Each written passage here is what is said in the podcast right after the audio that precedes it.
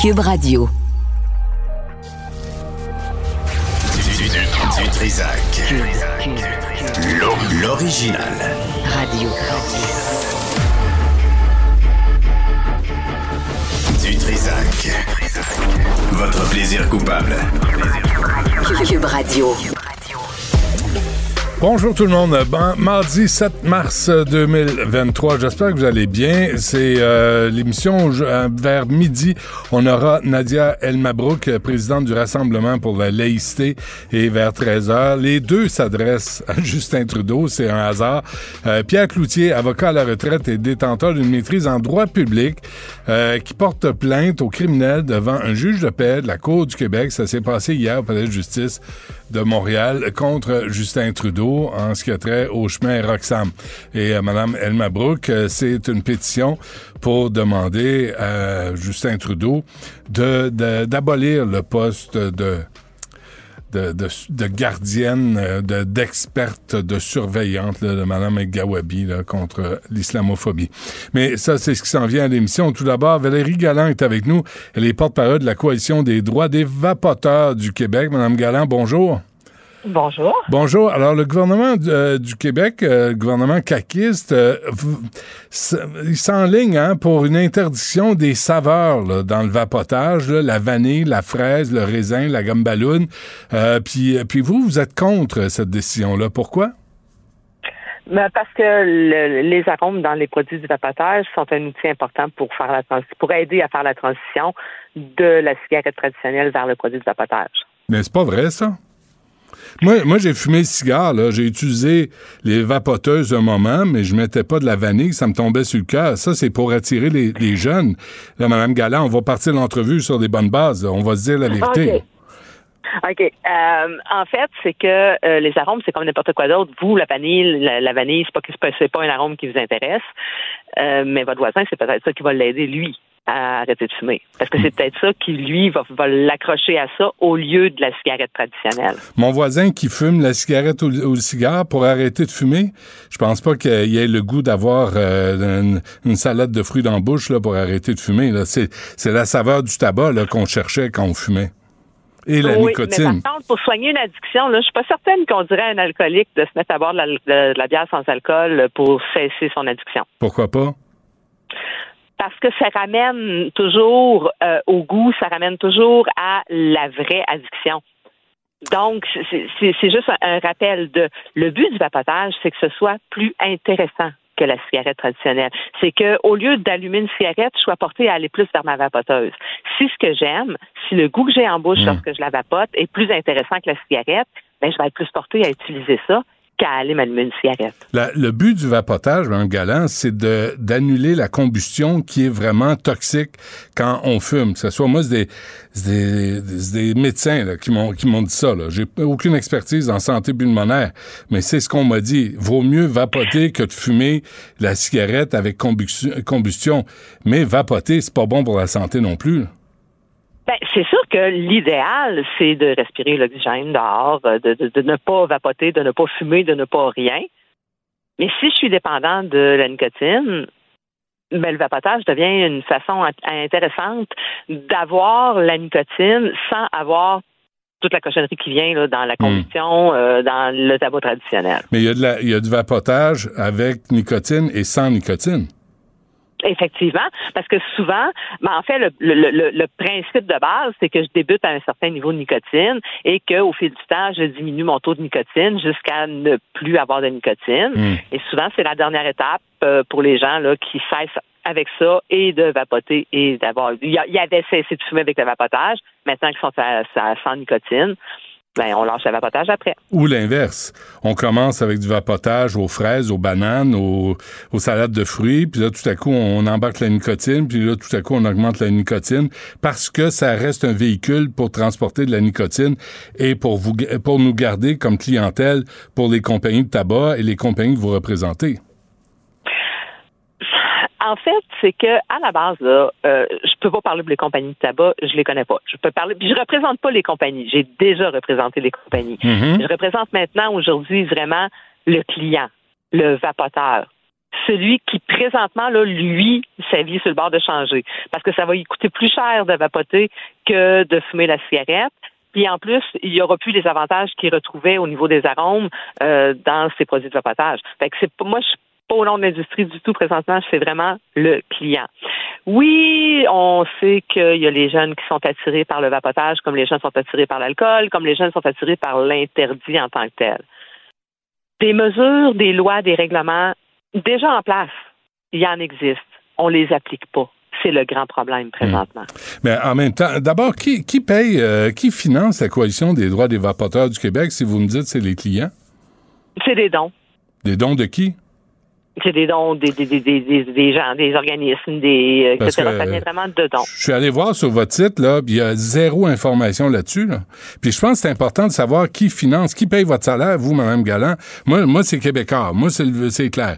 Je sais pas qui paye votre salaire pour faire la promotion du vapotage, qui amène des jeunes qui auraient peut-être pas fumé à aller fumer parce que la cigarette est en décroissance là, partout depuis des années au Québec ça me dérange un peu quand on dit que je fais la promotion du vapotage. Je ne ferai pas la promotion du vapotage. Je fais la promotion du, vapotage comme alternative moins dommageable que la cigarette.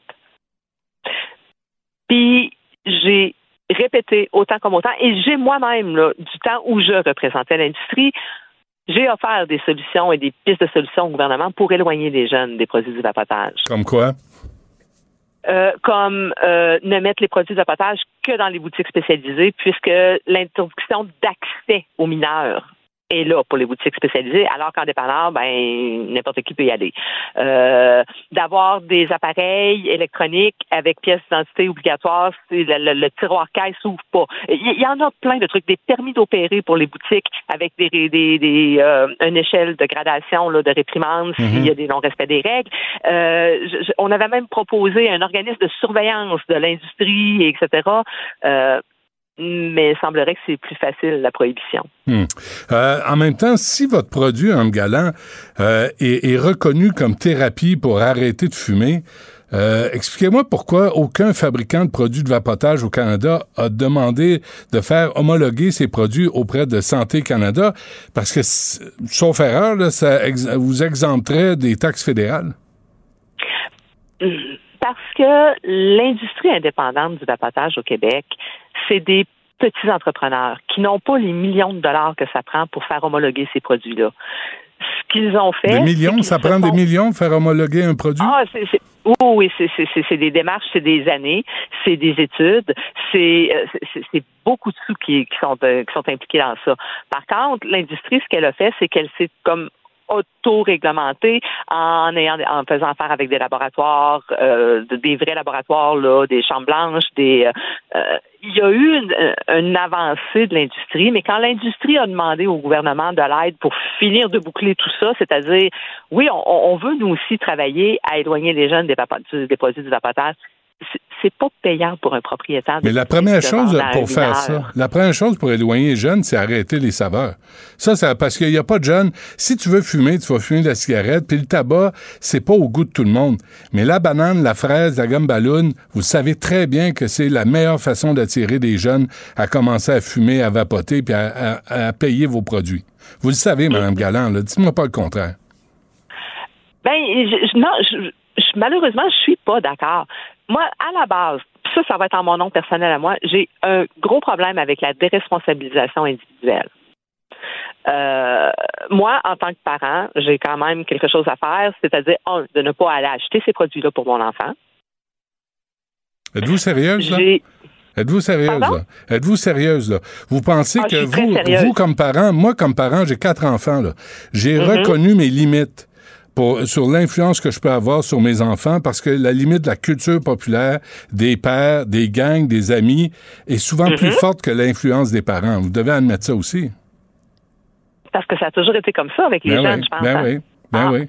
Ça changera pas parce qu'il n'y aura pas d'arôme dans les produits. Ils vont continuer à vapoter, mais ils vont mettre quoi dans leurs produits pour que ça goûte ce qui leur plaît? Mais ils savent c'est quoi les produits qui sont toxiques ou pas? Oh, ce qu'on risque, c'est une autre crise d'évalie puis de maladies pulmonaires dangereuses. on va aggraver le problème de santé publique parce que les jeunes vont acheter sur le marché noir, vont acheter euh, sur Internet, là où il n'y en a pas de contrôle. Hmm. Alors que si on met les produits dans un endroit qui est contrôlé, on diminue le risque énormément. Hmm. Euh, vous, chez vous, euh, Mme Galland, la Coalition des droits des vapoteurs du Québec, j'ai trouvé ça un peu drôle, met en garde le ministre Dubé de faire attention aux informations qu'il reçoit de la direction de la santé publique pour prendre ses décisions. Puis là, je me suis dit, attendez, vous voulez que quoi, la santé publique prenne ses directives de l'industrie du tabac ou des vapoteuses? Êtes-vous êtes-vous sérieuse? Non, plus du euh, par exemple du Collège Medicine of England.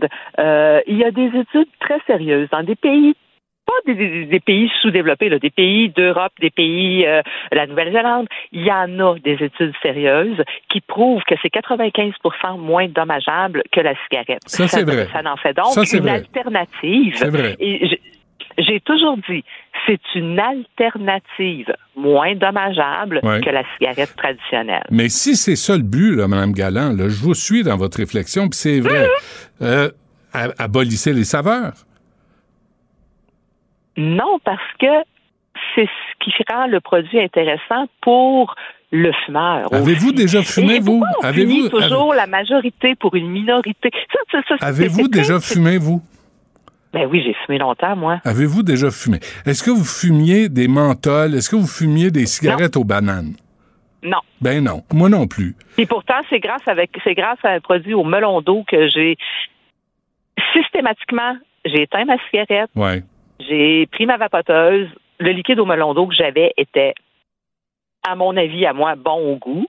J'ai regardé mon paquet de cigarettes, j'ai fait ah, qu'elle était pas si bonne que ça finalement ma cigarette, même si je disais ah, je vais en fumer une bonne là. Mhm. Mais C'est pas vrai qu'elle était si bonne que ça. Non, non, non, c'est, puis on, on le sait, quand on arrête de fumer, on se rend compte à quel point on est en train de s'empoisonner puis se défaire Ben oui. l'intérieur de la bouche. Ça là-dessus, là, et des pneumologues me l'ont dit, il vaut mieux vapoter que fumer des, des cigarettes, des cigares. On s'entend là-dessus. Là où j'ai un problème avec votre coalition, avec votre gang, avec votre industrie, c'est la façon d'aller attirer des nouveaux fumeurs chez les jeunes et là, dans lesquels on peut mettre de la nicotine et là, ils sont, ils sont que je vais vous répondre à ça, là, Ouais. que je vais vous répondre à ça, c'est que le- la SAQ et la SQDC fait exactement la même chose avec ces produits. Ils ont des beaux noms cool, ils ont des beaux arômes intéressants, et etc. C'est 18 ans et plus. Il y a personne Ben, qui pareil surveille. comme dans les boutiques spécialisées de vapotage. Oh bon, il y, a des- il y a des Hells Angels qui vendent ça, là. On se- ben, voyons donc, on se racontera Ben pas des blagues. Il y en a peut-être, je ne sais pas, je connais pas tous les. euh, Il doit, il doit y avoir autour de 400 boutiques spécialisées au Québec. Ouais. Je connais pas malheureusement pas tous les propriétaires. Sur votre site, la plupart sont des indépendants. ouais, ouais. Donc, Et puis là, on ne sait pas. Moi, ce qu'on m'a dit aussi, c'est que justement, parce qu'il y a beaucoup d'indépendants, on ne sait pas toujours comment a été fabriqué le liquide qu'on met dans les eh, vapoteuses. mon Dieu. Et ça, là, je suis tellement d'accord avec vous que je me suis assise avec trois députés de la CAC en 2021. Et quand je leur ai dit qu'ils étaient tellement occupés à mettre des réglementations sur l'étiquetage, la grosseur des caractères, euh, le pourcentage euh, de, de- de- de l'avertissement, etc., il n'y a jamais personne qui a, déc- qui a pensé se pencher sur la fabrication du produit. Mais J'ai aussi demandé qu'on. Parce que moi, là, en fait, là, Ouais. j'avais déjà intenté une poursuite là, au niveau du gouvernement pour faire modifier la loi du tabac.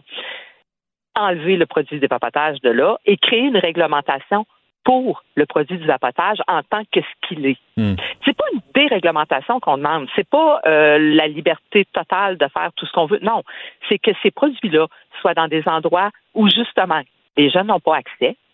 C'est d'avoir une réglementation qui est conséquente avec le produit en tant que tel, puis qu'on se penche sur les vraies choses. mais comment vous expliquez l'omniprésence des vapoteuses dans les écoles secondaires?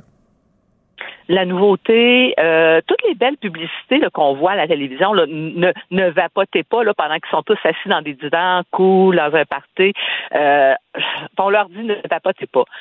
Un adolescent, quand on dit fais pas ça, première réaction, ça va être quoi? Mhm. Ça va être de le faire. Mhm. Si en plus, ils voient à quel point, oh, que ça a donc de l'air cool, mais c'est pas nous qui met ces publicités à la télévision, c'est le gouvernement. Mais vous avez quand même réussi à convaincre, ou je ne sais pas, là, je m'avance, Christian Dubé à ne pas taxer vos produits alors qu'ils sont taxés par les provinces à travers le Canada, sauf au Québec. Euh, non, non, non, on a, non, non. La, la nouvelle taxe provinciale devrait sortir euh, à l'automne, selon les dernières Ah, ça choses que j'ai entendues. Ils sont juste en retard. Et le Québec va être une, non, mais pas juste en retard. Présentement, c'est pas toutes les provinces là, qui ont des, euh, des taxes. Ben, le fédéral a imposé une nouvelle taxe d'assises, mais la plupart des provinces sont pas faites. Euh, sur votre site, Mme Galland, euh, vous citez un juge. Puis euh, je me disais, qu'est-ce qu'un juge connaît sur la santé pulmonaire? là? De quoi il se mêle? Pourquoi vous citez un juge? On s'en fout de- des- des Le juges. juge du maire? Ouais.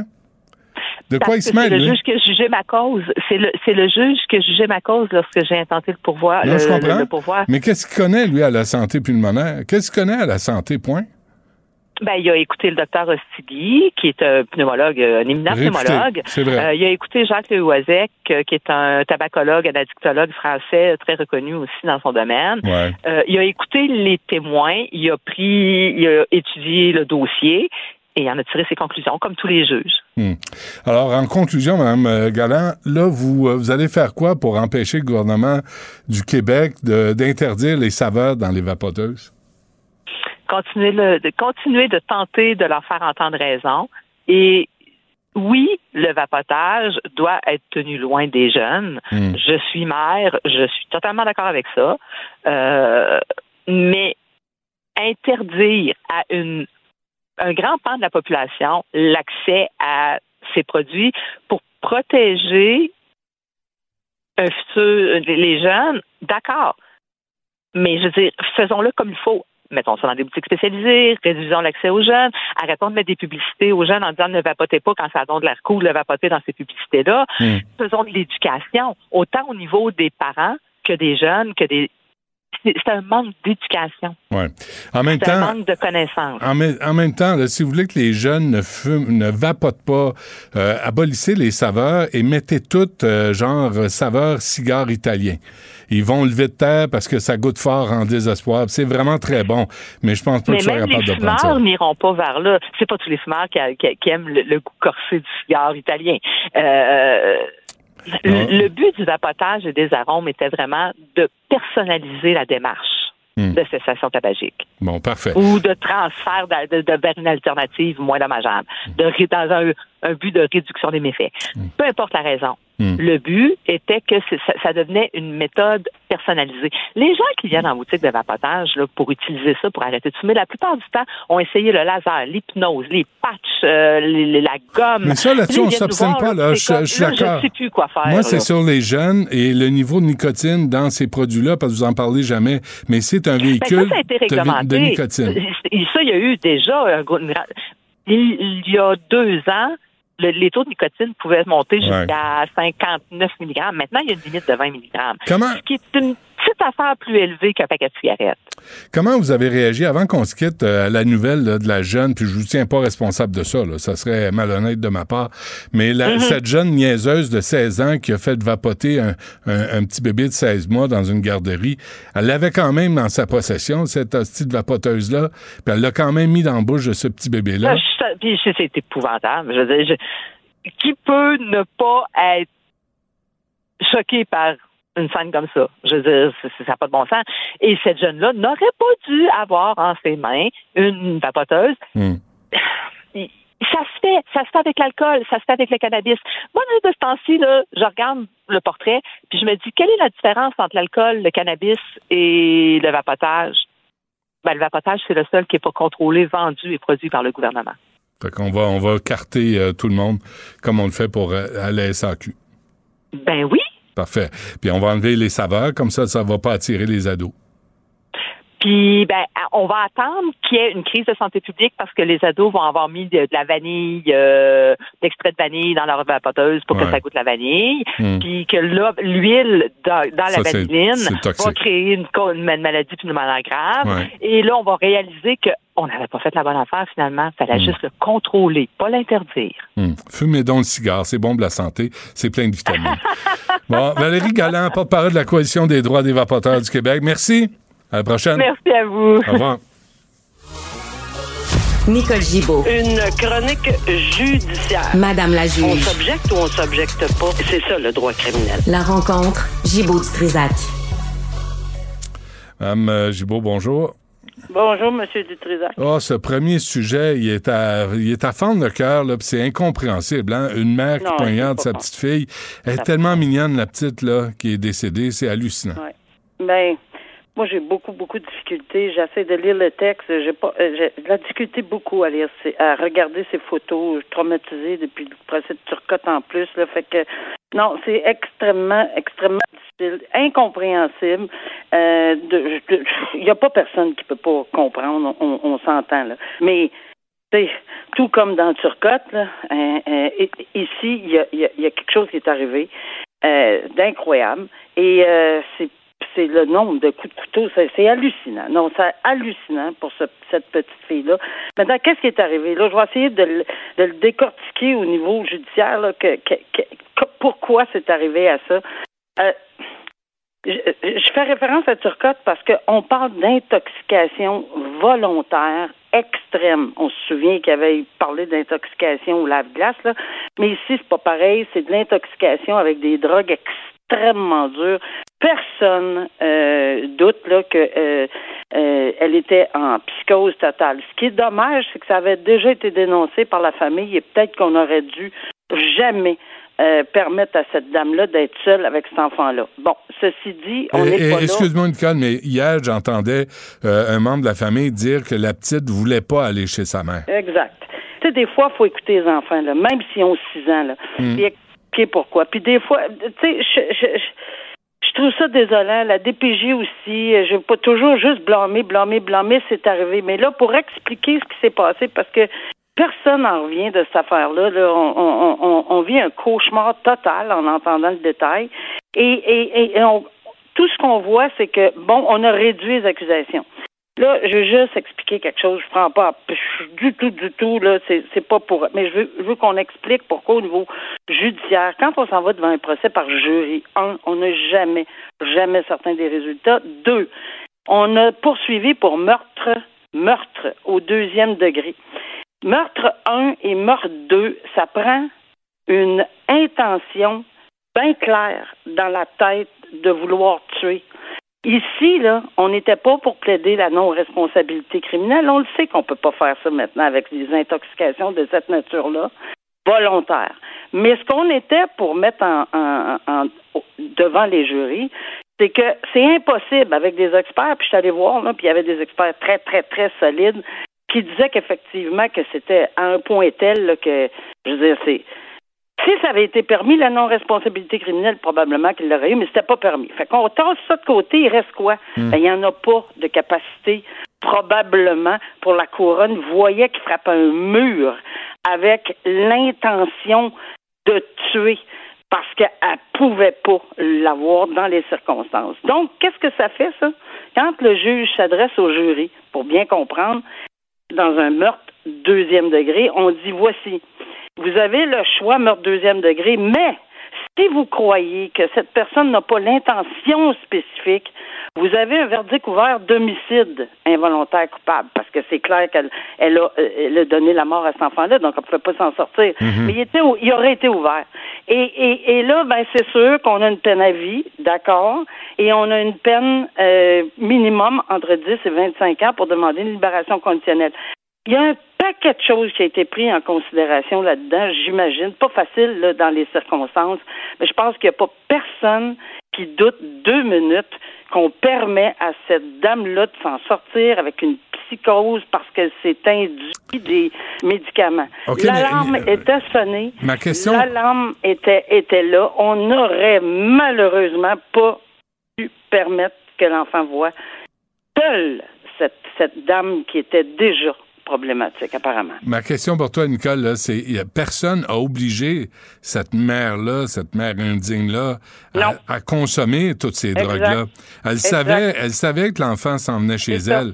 Elle est quand même responsable de ses actes. Tout à fait. Et c'est pour ça qu'elle était accusée de meurtre.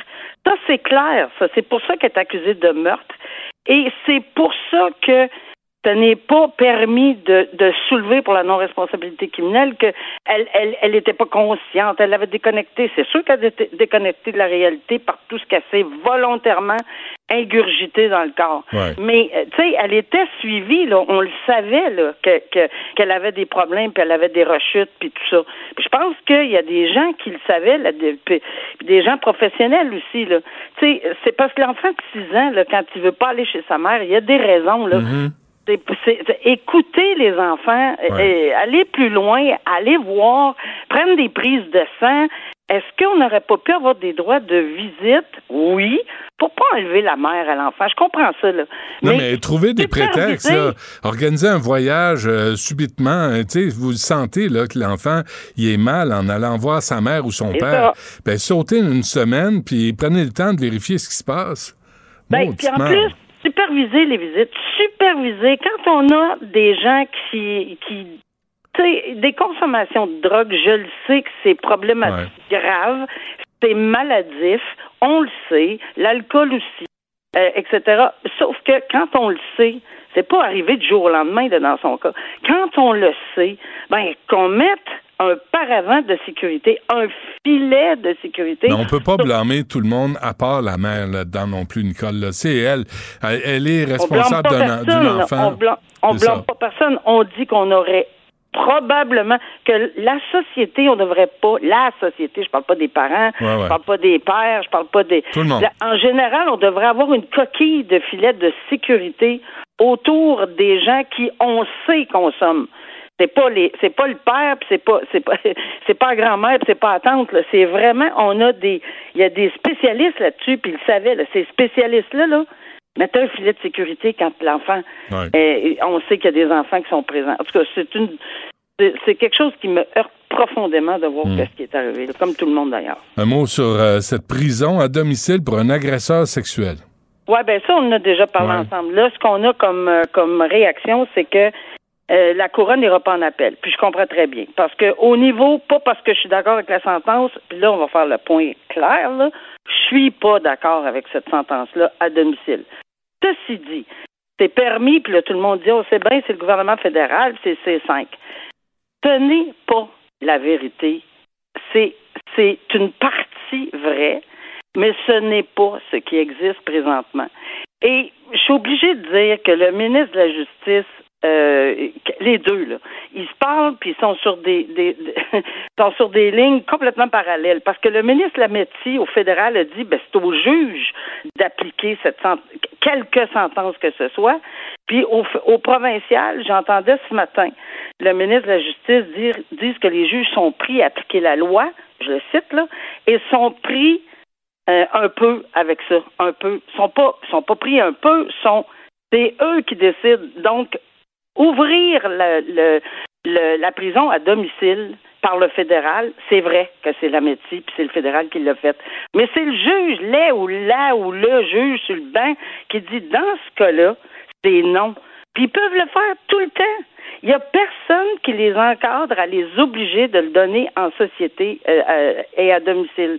C'est ah, c'est c'est tellement malheureux qu'on dise que c'est à cause de ça qu'on est rendu à offrir, on l'offre, mais c'est la personne qui est, à- qui, est assise sur le banc du tribunal qui en- a, le- a le choix de le donner ou non. Moi, je ne l'aurais pas donné dans ce cas-là. Mhm. Et Il y en a d'autres juges qui ne l'auraient pas donné. J'ai X nombre de collègues à qui j'ai parlé depuis cette sentence-là qui me disent moi non Ouais. plus, moi non plus, moi non plus. Mais lui ou elle peut le donner. Mais c'est pas. C'est malheureux de dire que c'est c'est le juge est pris. Il n'est pas pris. Il est pris à appliquer la loi puis elle lui ouvre la porte. Il y avait le choix. Il y avait le choix de le faire Il ou avait pas. le choix. Mais euh, là-dedans, euh, un, pas un mot sur la victime. Imagine, là, tu te fais agresser Ben, sexuellement. le ministre de la Justice québécois, oui, là, puis euh, oui, tout le monde en, en parle, disent, écoutez, ça n'a pas de bon sens, a été sodomisée contre sa volonté, elle hurlait, puis etc. Ça n'a aucun, aucun bon sens. Et c'est pour ça qu'on en arrive à la conclusion qu'on ne devrait pas accepter. Et c'est pour ça que moi non plus, je l'aurais pas accepté une sentence à domicile. Mais voilà. Mm. le DPCP ne fera pas appel du jugement. Ça, Non, parce qu'il n'y a pas d'erreur de droit.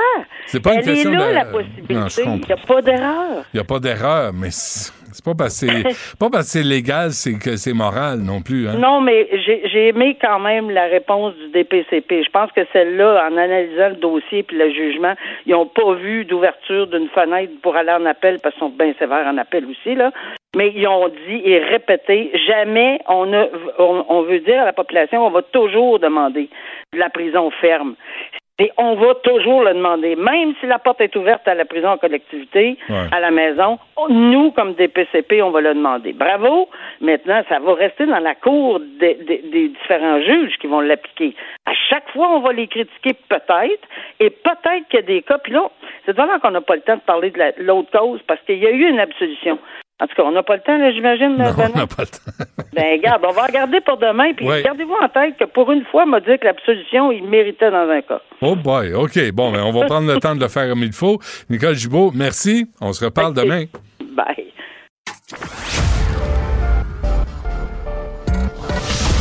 Un gars du peuple qui monte au front pour le peuple. Le Robin des Bois des temps modernes. Du Trisac. La rencontre Martino du Trisac. Ah, ça, ça regarde mal. Ça regarde mal. Il commente l'actualité dans le calme et la sérénité. Arrête de te plaindre, arrête de chialer. Une génération de flambous, de mollassons. Des propos sérieux et réfléchis. Tu me niaises-tu? Ben oui. Brut de bouche. La sagesse en bouteille. Richard, bonjour. Bonjour. J'ai une idée à te proposer. T'es en mode solution. Je te temps. reconnais. Tout le Je te temps. reconnais. Tu sais. Je parle à Nadia El Mabrouk tantôt à midi. Il y a une Oui. pétition, pour euh, notre amie euh, Mme Gawabi. Puis là, je me disais, au lieu, au lieu de faire de la chicane au Canada puis au Québec, avec une enquête sur l'islamophobie, puis pointer les gens, puis leur faire des reproches, moi, je veux pas qu'elle perde sa job. Non? Bon, un café, là, je, je veux qu'elle gagne bien sa vie, elle mérite ça, elle s'est investie au Canada, elle a chié sur le Québec, donc elle a une fonction Elle euh, est des nôtres. Elle est des nôtres. Elle est des nôtres, on la Elle reconnaît. chez- sur le Québec comme les autres. Autre. Et Mais moi, je l'enverrais en Iran pour aider les 400 étudiantes qui ont été empoisonnées. C'est bon, ça. Va aider avec ton expertise, Mme El Gawabi, de- Qui sou- sur l'islamophobie. Ces femmes-là souffrent de l'islam radical? Ben oui. Mais, mais, Mais, mais je veux pas, on veut pas être islamophobe, là. On veut pas commencer l'islam. Tu sais, pas d'accusation. Ben mais pour, pour aider, il y a une cinquantaine d'écoles qui ont été touchées. Ça a l'air qu'il y a une école de garçons qui a été touchée par des espèces de gaz euh, nocifs, toxiques. Probablement, c'est une erreur des mots-là. Et ils ont dit fuck, on a, on a empoisonné des mais garçons. qu'est-ce qu'ils mangent exactement, ces mots-là, pour avoir des gaz toxiques comme ça? Ah, je sais pas. Qu'est-ce qu'ils bouffent exactement? Je ne sais pas. Mais tu sais, on le sait, on sait, les médias islamophobes, là, surtout nous autres là, à Cube Radio.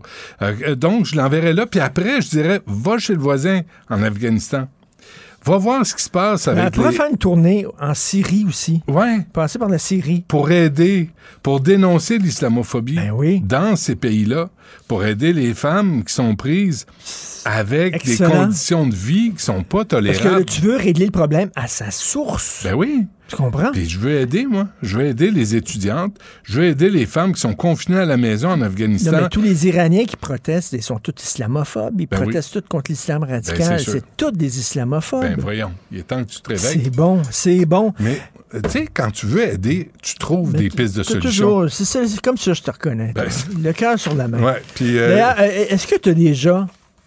Parce que on était entouré de jeunes à Cube Radio. Il y a Oui. plein de jeunes. oui, ça fait du bien, hein? Et là, il y a un jeune, si je ne le nommerai pas, il m'a dit qu'il a, déjà envoyé une photo de sa zone. Mais elle était sollicitée. Ah, c'est pas pareil. Sollicitée. C'est pas pareil. Mais même, même ça- m'est jamais. Mais j'enverrais même pas une photo de ma zone à ma blonde. Tu comprends-tu? Hmm. Premièrement, je trouve pas ça super photogénique, une zone. Ben, ça dépend peut-être pas à la tienne. Ah, en Peut-être général. Est-ce qu'elle est moche, ta, ta En zone? général, là, correct, là, mais tu sais, en général, là, Ouais. même la plus belle des zones, ça demeure pour moi une zone. Ben, à tes yeux.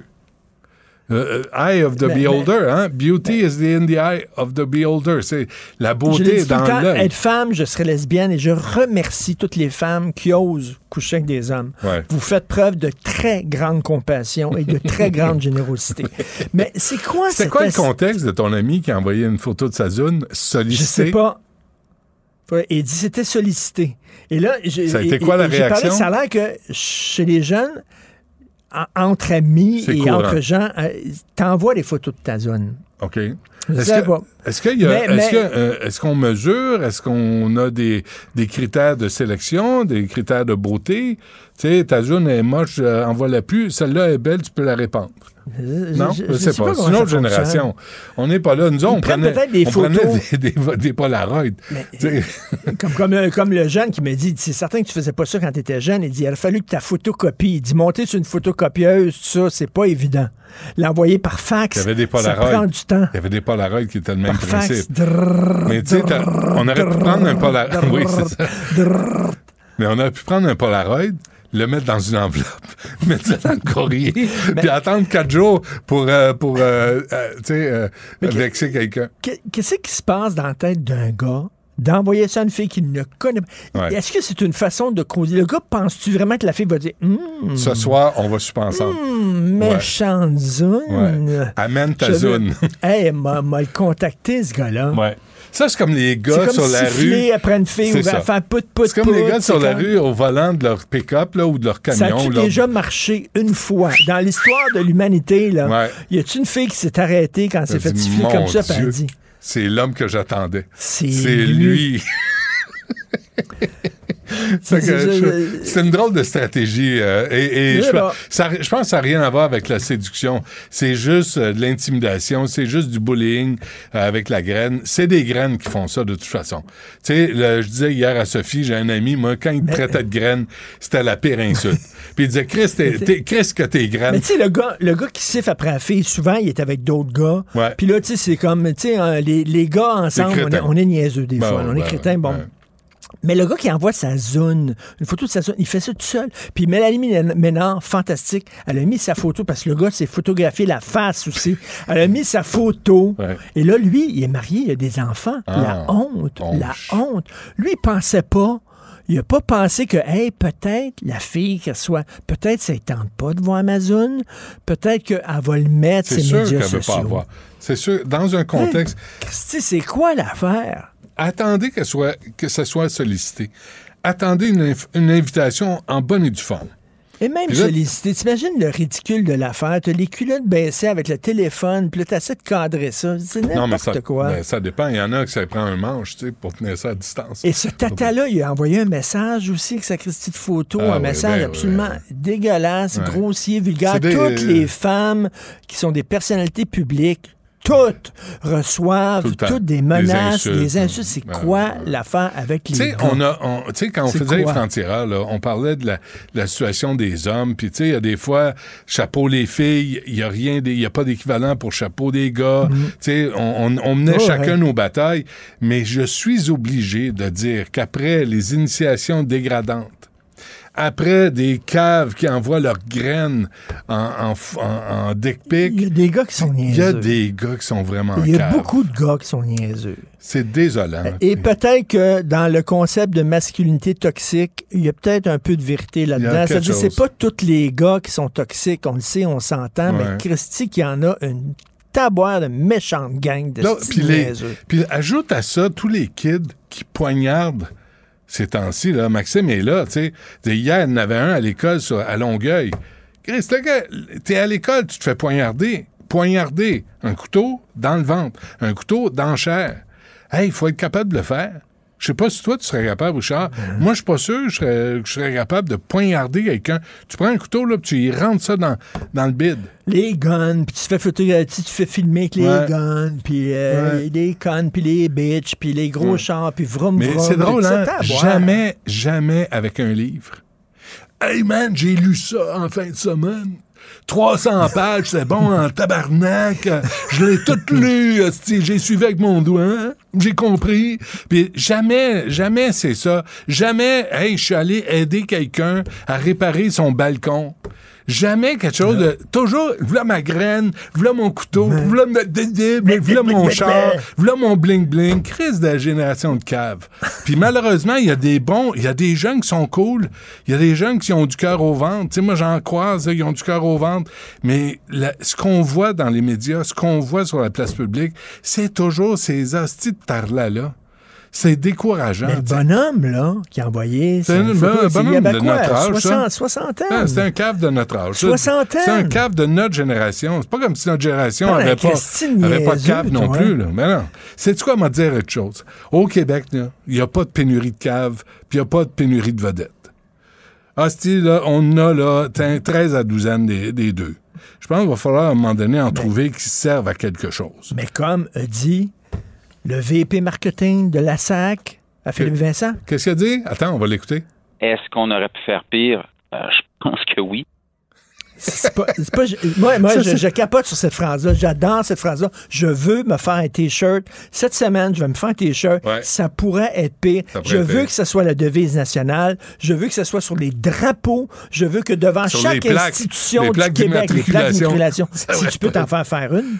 Ben, ah, ben là, on va en commander pour Et 2028. Au lieu de mettre des affaires en latin là, devant les portes, au-dessus des portes, là, quand tu rentres dans les Ça institutions gouvernementales, ça pourrait être pire. Ça tu pourrait, comprends? euh, ouais. Pas ça pourrait être mieux. Non, ça pourrait être pire. Ah ouais. Et là, il faut Québec. dire ça à Zelensky. Zelensky, arrête de te plaindre. Ça, Ça pourrait être pire. pire. Il pourrait te lancer des bombes atomiques. Ben Ils le font-tu? Ben non. Ben, Fait que voilà. le jour est pas si mal parti. L'ingérence chinoise, il aurait pu rentrer avec Ben des oui. tanks. Ça pourrait être Rappelle-toi, pire. les, les dettes, les déficits annoncés de Justin Trudeau en 2015, en arrivant au pouvoir, 19 milliards, 20 milliards. C'est quoi? On est rendu à plus de 1000 milliards Ça de dettes. pourrait être 2000 Ben, tu milliards. vois, fait que regardons ça d'un œil Et positif. si tu reçois un dick pic à un moment donné, dis-toi que ça pourrait être pire parce que c'est peut-être son cul qui aurait pu filmer.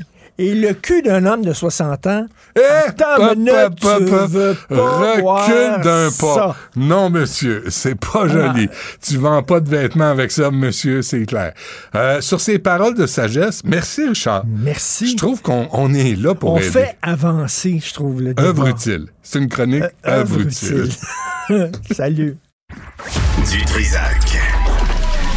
L'écouter sur le web vous demande peut-être de changer vos habitudes. On le comprend. Mais son émission en vaut l'effort.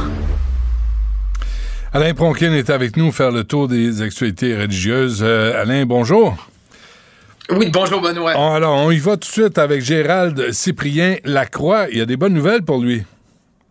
Oui, ben c'est l'archevêque de Québec, c'est le cardinal Lacroix, qui a été nommé cardinal par le pape François lui-même en 2013. Eh bien, il vient d'être nommé au Conseil des cardinaux. Le Conseil des cardinaux, c'est quoi, Benoît? C'est le comité exécutif du pape. C'est eux qui prennent les décisions. Ils sont, il y a un cardinal par continent, plus Paroline, qui est le premier ministre au Vatican, qui est venu au Canada, qui est une des personnes les plus importantes. Ils sont huit et c'est les conseillers directs du pape. Donc, lui, il vient de monter dans le galon, il vient d'avoir une image internationale d'un des hommes forts du pape. C'est ce qui est important. Bon, ben, une promotion. Euh, et une promotion. Et d'après moi, ce qui est arrivé, un peu comme dans le temps du cardinal Turcotte, le pape a aimé son voyage au Québec, il a aimé ce que le cardinal Lacroix lui a fait, et il l'a nommé à ce poste très prestigieux. Bon. Là, la question, ça va être, est-ce que le cardinal Lacroix va aller à Rome ou est-ce qu'il va rester archevêque de Québec? Ça, c'est la grande question. Bon, D'après moi, il va rester euh, ici, mais on verra. On lui souhaite la meilleure des chances. En Iran, euh, empoisonnement d'étudiantes avec des gaz. On parle de 52 écoles. Hein? Oui, on parle de 1000 étudiantes, on parle des deux premiers décès aussi, Benoît. Ah oui? Euh, on a commencé à en parler la semaine dernière, tu t'en souviens, on, on en avait parlé, je pense qu'on était comme dans les premiers en parlant au Québec. Et là, ça dégénère. On parle de deux décès. Une jeune fille, euh, Fatimé Rezaei, qui aurait 11 ans, et une autre, Sanar euh, Jamshidi, deux premières victimes. Et là, évidemment, le président Ali Khamenei, l'ayatollah, a dit, ben, l'empoisonnement d'écolières en Iran est un crime impardonnable. Bah, Bon, ben, c'est beau de dire c'est impardonnable, mais qu'est-ce qu'on fait euh, sur le plancher des vaches? Et là, évidemment, sur les réseaux sociaux, euh, là, il y, a- il y a des cas, il y a des cas, il y a des cas. Euh, de, de façon dont on procède, dans une des écoles, on a coupé complètement l'aération et on a lancé ces fameuses bombes fumigènes-là. C'est comme ça qu'on procède et euh, c'est surtout, évidemment, presque uniquement des écoles de jeunes filles. Bon, il y a des groupes maintenant, Benoît, qui sont assez fous pour revendiquer ces attentats-là. Ça va jusque-là actuellement. Ils disent les filles doivent rester à la maison, tout ça. Mais on est dans un pays où la majorité des filles, se re- il y a une majorité de filles dans les universités plutôt que de garçons. Ah oui. Donc, il faut pas oublier ça. Bon, les gars Donc, c'est vraiment... Bon, les, puis les religieux sont frustrés. Là. Hein? Ouais, mais là, on est rendu. Évidemment, en Iran, ce qu'on dit, ben, c'est les euh, gardiens de la Révolution, une des divisions des gardiens de la Révolution qui font ça. Mais c'est la grande question. Qui le fait, puis qu'est-ce qu'on va faire? C'est bien beau faire des grands discours, mais si ça bouge pas, actuellement, Benoît, il n'y a aucune arrestation. Es-tu étonné? Sur toutes les écoles. Ben, une gang de temps. Ben, je suis plus découragé. C'est plus découragé qu'étonné. Mais ça n'a pas de sens. Il va falloir que ça bouge. Le pape euh, Jean-Paul II a dissimulé des affaires de pédophilie en Pologne.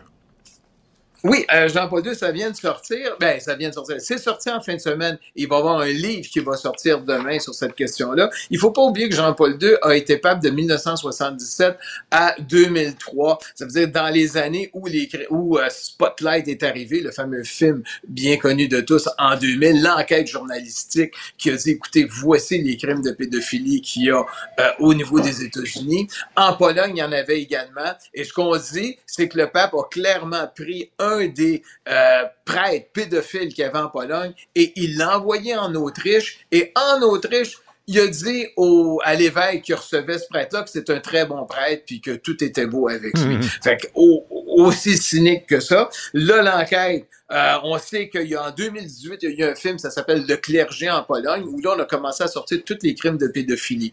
Et là, évidemment, il y a eu une commission d'enquête euh, là-bas, euh, en Pologne. Juste te rappeler, le syndicat Solidarność, il y avait un curé qui était avec eux, qui défendait la cause. Ben, lui, il a été pris pour des questions de pédophilie. Ah. Ben, il est décédé depuis ce temps-là, pédophilie. Il y a euh, 10 évêques polonais qui ont été mis sur la touche, des évêques émérites, par le pape lui-même en disant, ben, vous avez contribué dans des crimes de pédophilie. Mais il faut pas oublier, Benoît, que c'est juste en 1983 qu'on a commencé à resserrer euh, toute la législature du Vatican par rapport à la pédophilie, puis ça, c'était sous Jean-Paul II. Mais Ok. n'oublie jamais cette grande parole-là du pape. La- on déplaçait nos curés d'une paroisse à l'autre et c'est François qui a décidé, qui avait déclaré ça. Super. Euh, départ des religieuses de Nantes. En. Oui, à Nantes, ça va pas bien. En France, on sait qu'il y a de plus en plus de crimes vis-à-vis euh, les, on décapite les statues de la Vierge Marie, on insulte, on agresse les différents cultes religieux. On décapite des Eh ben prêtres? là, tu parles de religieux. Des prêtres aussi. Eh ben, là, c'est à Nantes. Les religieuses ont dit, on n'est pas des franciscaines du Bronx.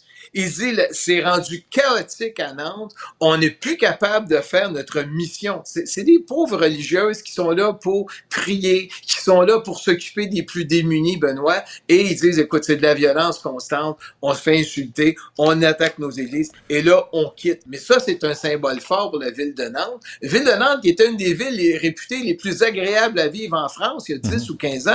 Et maintenant, Mhm. elle est rendue à ce niveau-là. Et en passant, moi, je, je vois, ce- je suis le dossier de Nantes, là, je trouve ça épouvantable, Oui. là, des religieuses qui ont peur de sortir parce qu'il y a des crapules, de la racaille. Et pendant ce temps-là, Oui. les religieuses annoncent leur départ du centre-ville en raison de l'insécurité à Nantes. Et je t'ai envoyé le message sur Twitter, euh, Alain. Euh, à Nantes, on préfère défendre les femmes voilées de l'islam, et on Ouais. voit une grande affiche sur la rue, une initiative de l'association Bien-être et solidaire, le mois de la femme, visage des Nantaises, et c'est une jolie, très jolie femme voilée qui est sur euh, l'affiche. Et pendant ce temps-là, les religieuses d'Église catholique fuient euh, le centre-ville parce qu'elles ont peur. C'est Ça- exactement ça ont. Donc, il y a une dégradation dans le sud de la France. Mais Nantes, n'oublie jamais, une des villes les plus belles à vivre et qui est rendue une ville. Mais il y a eu des choses. On ne on s'est pas occupé de l'immigration qui est arrivée d'une façon massive à Nantes. Faut pas oublier ça. On a, faut pas oublier qu'il y a eu des problèmes sociaux importants quand on a voulu construire un aéroport à Nantes international. Et les gens dit, wow, vous commencerez pas à massacrer tout notre paysage bucolique qu'on a à Nantes. Ben oui. Mais il y a une dégradation sociale qui est évidente. Bon. Euh, Il y a cette- ces trois œuvres de Guido Nincheri dévoilées Oui. Guido Nincheri, qui, oui, qui a développé en 1960 dans les églises, on décidait, bon, ben, c'est Vatican II, on cache notre patrimoine religieux. Et c'est un de nos très grands peintres religieux. Bon, on a peinturé ces, ces peintures en blanc. Fait que quand t'arrivais dans cette église-là, ben, euh, tout était en blanc. Et là, il y a quelqu'un qui a dit, waouh, c'est du latex peinture là. Si on enlève le latex avec de l'eau, et là, on s'est aperçu qu'il y avait trois chefs-d'œuvre de Guido Nincheri qu'on savait qu'ils existaient, mais là, on les a refait. Et là, on peut aller le voir, c'est à l'église Sainte-Madeleine. Euh, ça a été fait au début des années 30. On le considérait comme notre Michel-Ange. C'est vraiment une autorité en peinture. Et je pense qu'il a fait à Westmount la fin du monde. c'est lui qui est un de nos grands, grands peintres. Euh, puis je tenais à le signaler. On peut retourner voir les œuvres. On a du patrimoine, on a eu des grands peintres, on peut-tu les mettre en valeur? Ben, c'est ce qu'on a fait à cette église-là? Puis on a dit, on remettra plus de peinture blanche dessus. Parle-nous de ce Texan, Alain. Ah, Texan, c'est effrayant. Euh, lui, ce qu'il a décidé de faire, il changeait d'identité. Donc, il a pris une identité acidique. Il a décidé de s'appeler Haim Nissim Cohen. Il a décidé d'aller sur TikTok, de montrer qu'il est un célibataire euh, acidique et il agressait sexuellement ses, ses huit enfants. Et il avait, il était sur TikTok, 310 000 followers, 5 millions de vues sur ses vidéos où il prônait la beauté de la valeur euh, de la religion des, des acidiques. Et là, il y a un groupe euh, à New York s'appelle le Zaka. Eux, leur mission, ils disent, autres, on veut débusquer les pédophiles chez les acidiques. Ils font un travail important, puis on dit, wow, c'est même pas un acidique, ce gars-là. Et on s'est aperçu qu'il changeait d'identité, il agressait les enfants. Ben là, il a été accusé. Et aux États-Unis, quand on est accusé d'agression sexuelle, c'est pas mal plus sérieux qu'ici. Alors, euh, il a été emprisonné. Évidemment, il n'y a plus de TikTok, il n'y a plus rien qui se passe. Mais c'est juste pour voir le, côté fou où on change d'identité, on adopte des enfants, puis on les agresse. Hmm. Bon, euh, dernière affaire, le, le, jus d'ananas brésilien, tout ça. Oui, le jus d'ananas brésilien va être dorénavant halal parce qu'on veut avoir des appellations halal. Donc, on a fait une demande à Singapour pour l'avoir halal. Et là, c'est officiel. Le jus d'ananas brésilien est certifié halal. Donc, on va, les Brésiliens vont pouvoir vendre leur jus d'ananas partout sur Terre. C'est important. Mais aussi, ce qu'on dit, c'est que c'est dans tout le procédé d'usinage, il n'y a, pas d'alcool, il n'y a pas ci, il n'y a pas ça. Mais il faut quand même le faire. Aller chercher une certification pour du jus d'ananas, moi, je la trouve solide. Du jus d'ananas, c'est du jus d'ananas, ben, ben, oui, ben oui. Euh, l'ananas est halal. Bon, ben merci, Alain, pour ces euh, nouvelles religieuses. à la semaine prochaine. À la semaine prochaine. Maxime Delan déjà un premier événement violent. Journaliste à l'agence QMI. Ça porte tout à fait la signature du crime organisé. Les faits divers avec Maxime Delan. avec Maxime Delan. Maxime Delan, celui qui apporte la bonne nouvelle. Hein? Oui. Toujours une bonne nouvelle. Il y en a un qui vient de tomber. Oui. Euh, Dominique Blanchette, on en a déjà parlé. C'est un professeur, un, ex-professeur de 28 ans d'une école primaire de Montréal-Nord. vient tout juste de plaider coupable à plusieurs chefs d'accusation de nature sexuelle à l'égard de mineurs. Euh, parmi les victimes, on parle de plusieurs euh, étudiants, étudiantes du secondaire et même du primaire. Les crimes qui étaient reprochés se sont étalés durant cinq ans entre 2017 et 2022. Fait que ça vient tout juste de tomber. Euh, restera à voir quelle peine. Sentence à domicile, j'espère. Faudrait pas faudrait pas qu'il soit traumatisé, le pauvre garçon. Ouais. Ouais je décroche pas de la citation du gars de la SAC. Est-ce que ça aurait pu être pire? Ça, aurait pu être pire. Oui, ça aurait pu être pire. Euh, un enfant de deux ans blessé. Ouais, c'est, euh, ça s'est produit ce matin, euh, un peu après 8 heures, sur la route 139 à Actonville. Donc, le petit bonhomme de deux ans, il est dans le véhicule. C'est sa mère qui conduit, évidemment. Et sur la route 139, à un moment donné, la mère perd le contrôle de son véhicule, entre en collision avec une voiture qui s'amène en sens inverse. Cette voiture-là fait des tonneaux, tombe dans le fossé sur le toit. Mais le véhicule du petit bonhomme avec la mère poursuit sa route, frappe un deuxième véhicule. Ah. Mais dans tout ça, il y a juste le petit bonhomme qui a subi des graves blessures à la tête, transporté à l'hôpital dans un état grave. Euh, la route est présentement fermée. Les enquêteurs vont tenter de comprendre ce qui s'est produit. Il faut savoir que la route est enneigée, c'était glissant au moment mm. de l'accident. Mm. Euh, Ouais. Un homme euh, enlevé à la pointe d'un couteau dans l'ouest de Montréal. Écoute, selon mes informations, là, tout ça commence par une histoire de vol de deux montres Rolex. Deux montres Rolex, donc quelques dizaines de milliers de dollars potentiellement. Hier soir, le gars qui aurait volé ces montres-là est retracé par le propriétaire des montres dans un café, dans le stationnement d'un café Starbucks à Dollars des Ormeaux. Donc, le propriétaire est avec deux complices, sortent un couteau à la pointe d'un couteau, réussissent à enlever le gars de 32 ans, le rentrent de force dans l'auto, dans le véhicule, prennent la fuite. Grâce aux caméras de surveillance, aux témoignages de, gens qui ont, vu ce qui s'est passé, les policiers sont en mesure de savoir quel, véhicule ils cherchent. Le véhicule est retracé à peu près une heure et demie plus tard, Côte-Vertu, autoroute 15, là, dans ce coin-là, dans l'arrondissement de Saint-Laurent. Policiers le prennent en chasse et là, à ce moment-là, la victime, on ne sait pas si c'est lui-même qui s'est lancé en, bas du véhicule ou s'il a été poussé à l'extérieur du véhicule, mais un véhicule en mouvement. Euh, et à un certain moment, les suspects abandonnent le véhicule, écoute, prennent la fuite à pied, traversent l'autoroute 15 en courant. Finalement, il y en a un qui a été arrêté, il y en a deux autres qui sont cherchés, recherchés.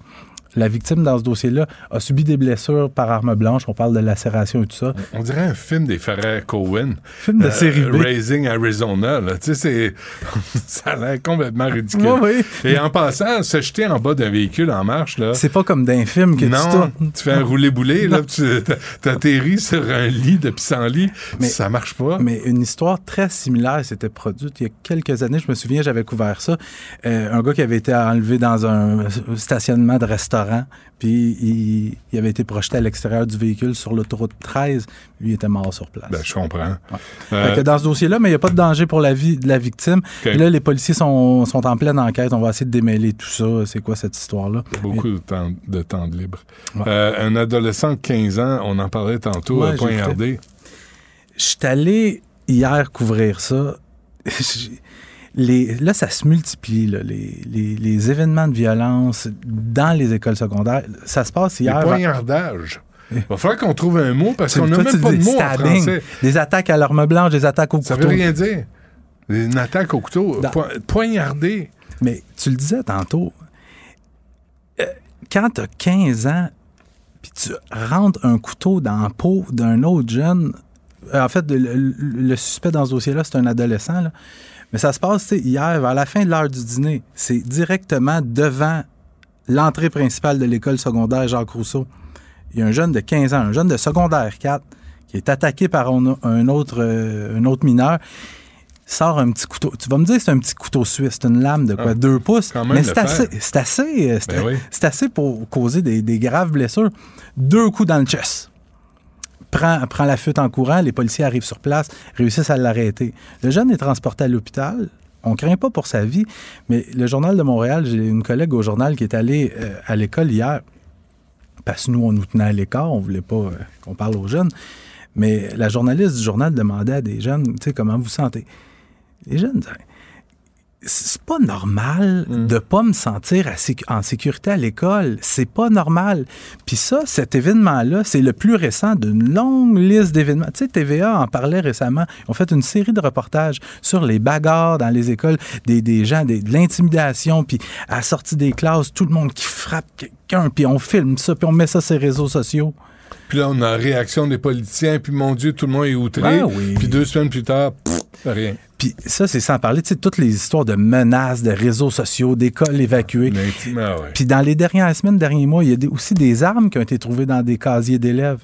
Hmm. Puis tout ça, c'est sans parler des événements qu'on n'a pas entendu parler. En plus. Parce que les commissions scolaires, euh, les écoles, les directions d'école, hein. c'est pas les gens les plus transparents. Sacramouille, non. Essaye, essaye de te faire confirmer des affaires, Benoît. Mm. Ah, mais on, va savoir par contre qu'ils ont mis des équipes psychosociales pour Ouais. aider les gens. Ouais, ouais. Puis ils fournissent des nounours à tout le monde. Mais qu'est-ce qui s'est passé? C'est sous enquête, on peut pas, on peut pas commenter. Ça se résume à ça.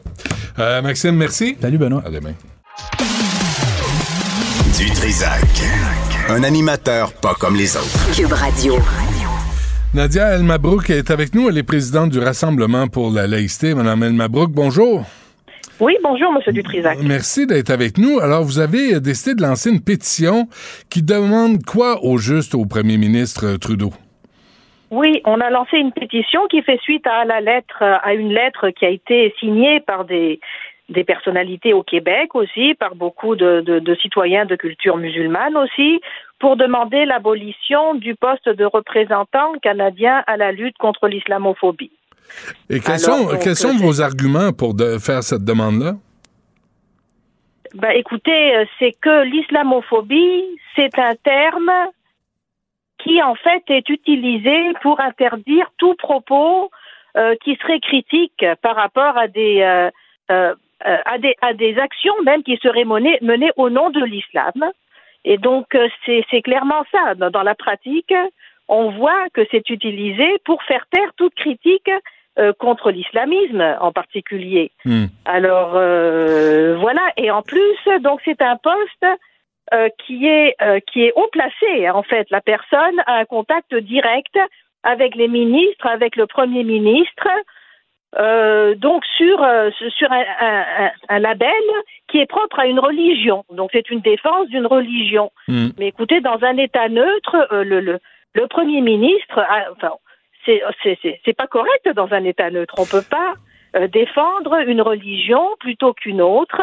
Alors, ce qu'on dit, c'est qu'évidemment que- qu'il faut lu- lutter contre la haine. Alors, on nous fait dire des choses qu'on n'a pas dit. On nous fait dire que l'islamophobie, que nous disons que l'islamophobie n'existe pas, mais c'est pas ça qu'on dit. Oui, tout à fait. La haine contre les musulmans existe. Euh, Il y a une haine contre des juifs qui existe. Mhm. Là, j'ai entendu votre rubrique tout à l'heure. euh, La haine contre les chrétiens existe. Mhm. Euh, mais il faut lutter contre toutes les haines. Et puis ce qu'on dit surtout, c'est pas en, en amalgamant tout, euh, en attaquant la loi 21 en particulier, parce que un grand effet de ça, là, c'est d'attaquer la loi 21. Ouais. Eh bien, qu'on va changer les choses. Comment Est-ce qu'on peut lutter contre la haine euh, avec de tels euh, mots, néologismes qui, qui sont tellement lourds de sens et qui font qu'exacerber les tensions? Alors, c'est pas que la haine n'existe pas, mais que c'est pas la bonne façon de, de, de lutter contre la haine. Hmm. Avez-vous, Amel Mabrouk, euh, l'impression qu'on c'est une forme détournée de loi sur le blasphème qu'on qu'on nous impose? Oui, oui, oui, une loi contre le blasphème, contre l'islam seulement. Hein? Parce que le blasphème contre le christianisme, contre le judaïsme, euh, là, on laisse faire. Écoutez, euh, c'est, mais, mais c'est contre, mais c'est l'islam. C'est l'islam qui devrait être euh, intouchable. Mais c'est malheureux parce que les premières victimes, mais c'est les musulmans eux-mêmes, en fait. Ça serait important. Vous savez, on a réformé l'Église. Euh, ça a permis des avancées sociales. Ouais. Et pourquoi ne pas dire ce qui va pas euh, dans, dans le Coran? Il y a des choses bien, mais il y a des versets qui euh, qui incitent à la haine contre les mécréants, contre les juifs dans le Coran. Si on peut pas le dire, si à chaque fois qu'on le dit, euh, on se fait accuser d'islamophobie, mais ça empêche l'évolution de, de, de, de l'islam. Mais Et ça donc, va- ça va donne aussi. Une tribune aux fondamentalistes, aux islamistes, Ouais. et voilà. Et ça, et ça va jusqu'à euh, la capacité de faire des blagues sur toutes les religions. Mais toutes les religions, que ce soit l'islam ou la, la religion catholique ou la religion juive, on, on a le droit de faire des blagues sur tout, mais, mais là, on, tout le monde marche sur des œufs, là, parce qu'on a, on a la policière en chef, là, qui va examiner toutes les déclarations. Elle, Mme Gawabi, a vomi sur le Québec, mais ça, faut pas en tenir compte. Non, c'est ça, oui, oui, c'est ça. Oui, non, il faut pas. Parce que ça serait, c'est pas tous les musulmans seraient des victimes. Et donc, c'est ça, là. D'abord, c'est faux. Alors, on part, c'est ça, on part du principe aussi que, que, tous les musulmans seraient victimes d'islamophobie, qu'il faudrait protéger. Mais non, les musulmans, c'est des citoyens co- comme les autres. Il y a des musulmans qui sont pour la laïcité, d'autres qui sont contre la laïcité. Ouais. Mais c'est pas, c'est pas en transformant tous les musulmans euh, en victimes, en race, euh, qu'on va. Mais c'est ça qu'on est en train de faire. En Hmm. fait, c'est un espèce d'emprisonnement identitaire, d'emprisonnement communautariste, euh, qui, qui fait qu'on ne peut pas. euh, c'est ça, là qu'on ne qu'on ne peut pas franchir. Enfin, c'est- un plafond de verre. Il faut pas y toucher parce que c'est des pauvres malheureux. Mais écoutez, moi, je trouve que c'est. Alors, quand on parle d'impérialisme, je trouve que ça l'est. hein. Impérialiste, euh, Cette- euh, comme on dit. euh, euh, en tout cas, là, c'est pas voir voir l'autre comme une vic- victime qu'il faut protéger. Hmm. C'est paternaliste. C'est pas la vérité. Ben oui, c'est infantiliser les autres. là. Ben oui. Combien de signatures avez-vous jusqu'à maintenant? J'ai vu que la pétition avait été lancée le 3 mars dernier. Oui, oui, oui, oui. Donc, elle a été lancée vendredi, et puis là, on en a déjà euh, plus que 1000. Donc, euh, on est dans les 1100. Hmm. Et, Euh, pour- donc, voilà. et pourquoi menez-vous ce combat? Mais parce que c'est important, euh, c'est- parce que c'est. Écoutez, nous, moi, je suis tunisienne. Ouais. J'ai beaucoup d'amis de, de maghrébins et, et, euh, égyptiens et euh, orientaux. Et puis on est, c'est malheureux parce que c'est c'est vraiment néfaste pour les premières victimes, c'est les musulmans eux-mêmes. Mhm. de, de, de- c'est ça, c'est un emprisonnement qui est grave en fait. Alors on a entendu des cas, par exemple, euh, par exemple, il y a la, la canadienne qui habite en Colombie-Britannique, euh, Yasmine Mohamed, qui est signatrice de la lettre. Euh, Yasmine Mohamed, elle raconte son, son histoire dans une famille intégriste, fondamentaliste, ici, hein, pas en Arabie Saoudite, au Mhm. Canada, au Colombie-Britannique. Donc, elle était battue par son père, par son beau-père en fait, quand, parce que quand elle avait de la, de misère à, à apprendre le Coran par cœur, euh, elle a été forcée à porter le voile. Bon, et puis quand, quand son enseignant a vu qu'elle avait des coups euh, à vers 14 ans, il lui a conseillé d'aller voir les services sociaux pour les jeunes. Donc elle est allée. Et puis le juge lui a dit que, ben, donc, que c'était que ça faisait partie de la culture Oh, et donc il voulait pas se mêler de la culture musulmane. Et puis voilà. Voilà. Donc, c'est un, vous voyez, c'est un régime de terreur des intégristes religieux là, qu'on essaie de nous imposer. Là. On ne peut pas Oui. critiquer. Et ça, on ne peut pas accepter ça avec tous les combats que les femmes ont menés à travers les années dans tous les pays. Mais au Québec et au Canada, on ne va pas accepter le recul de la cause des femmes.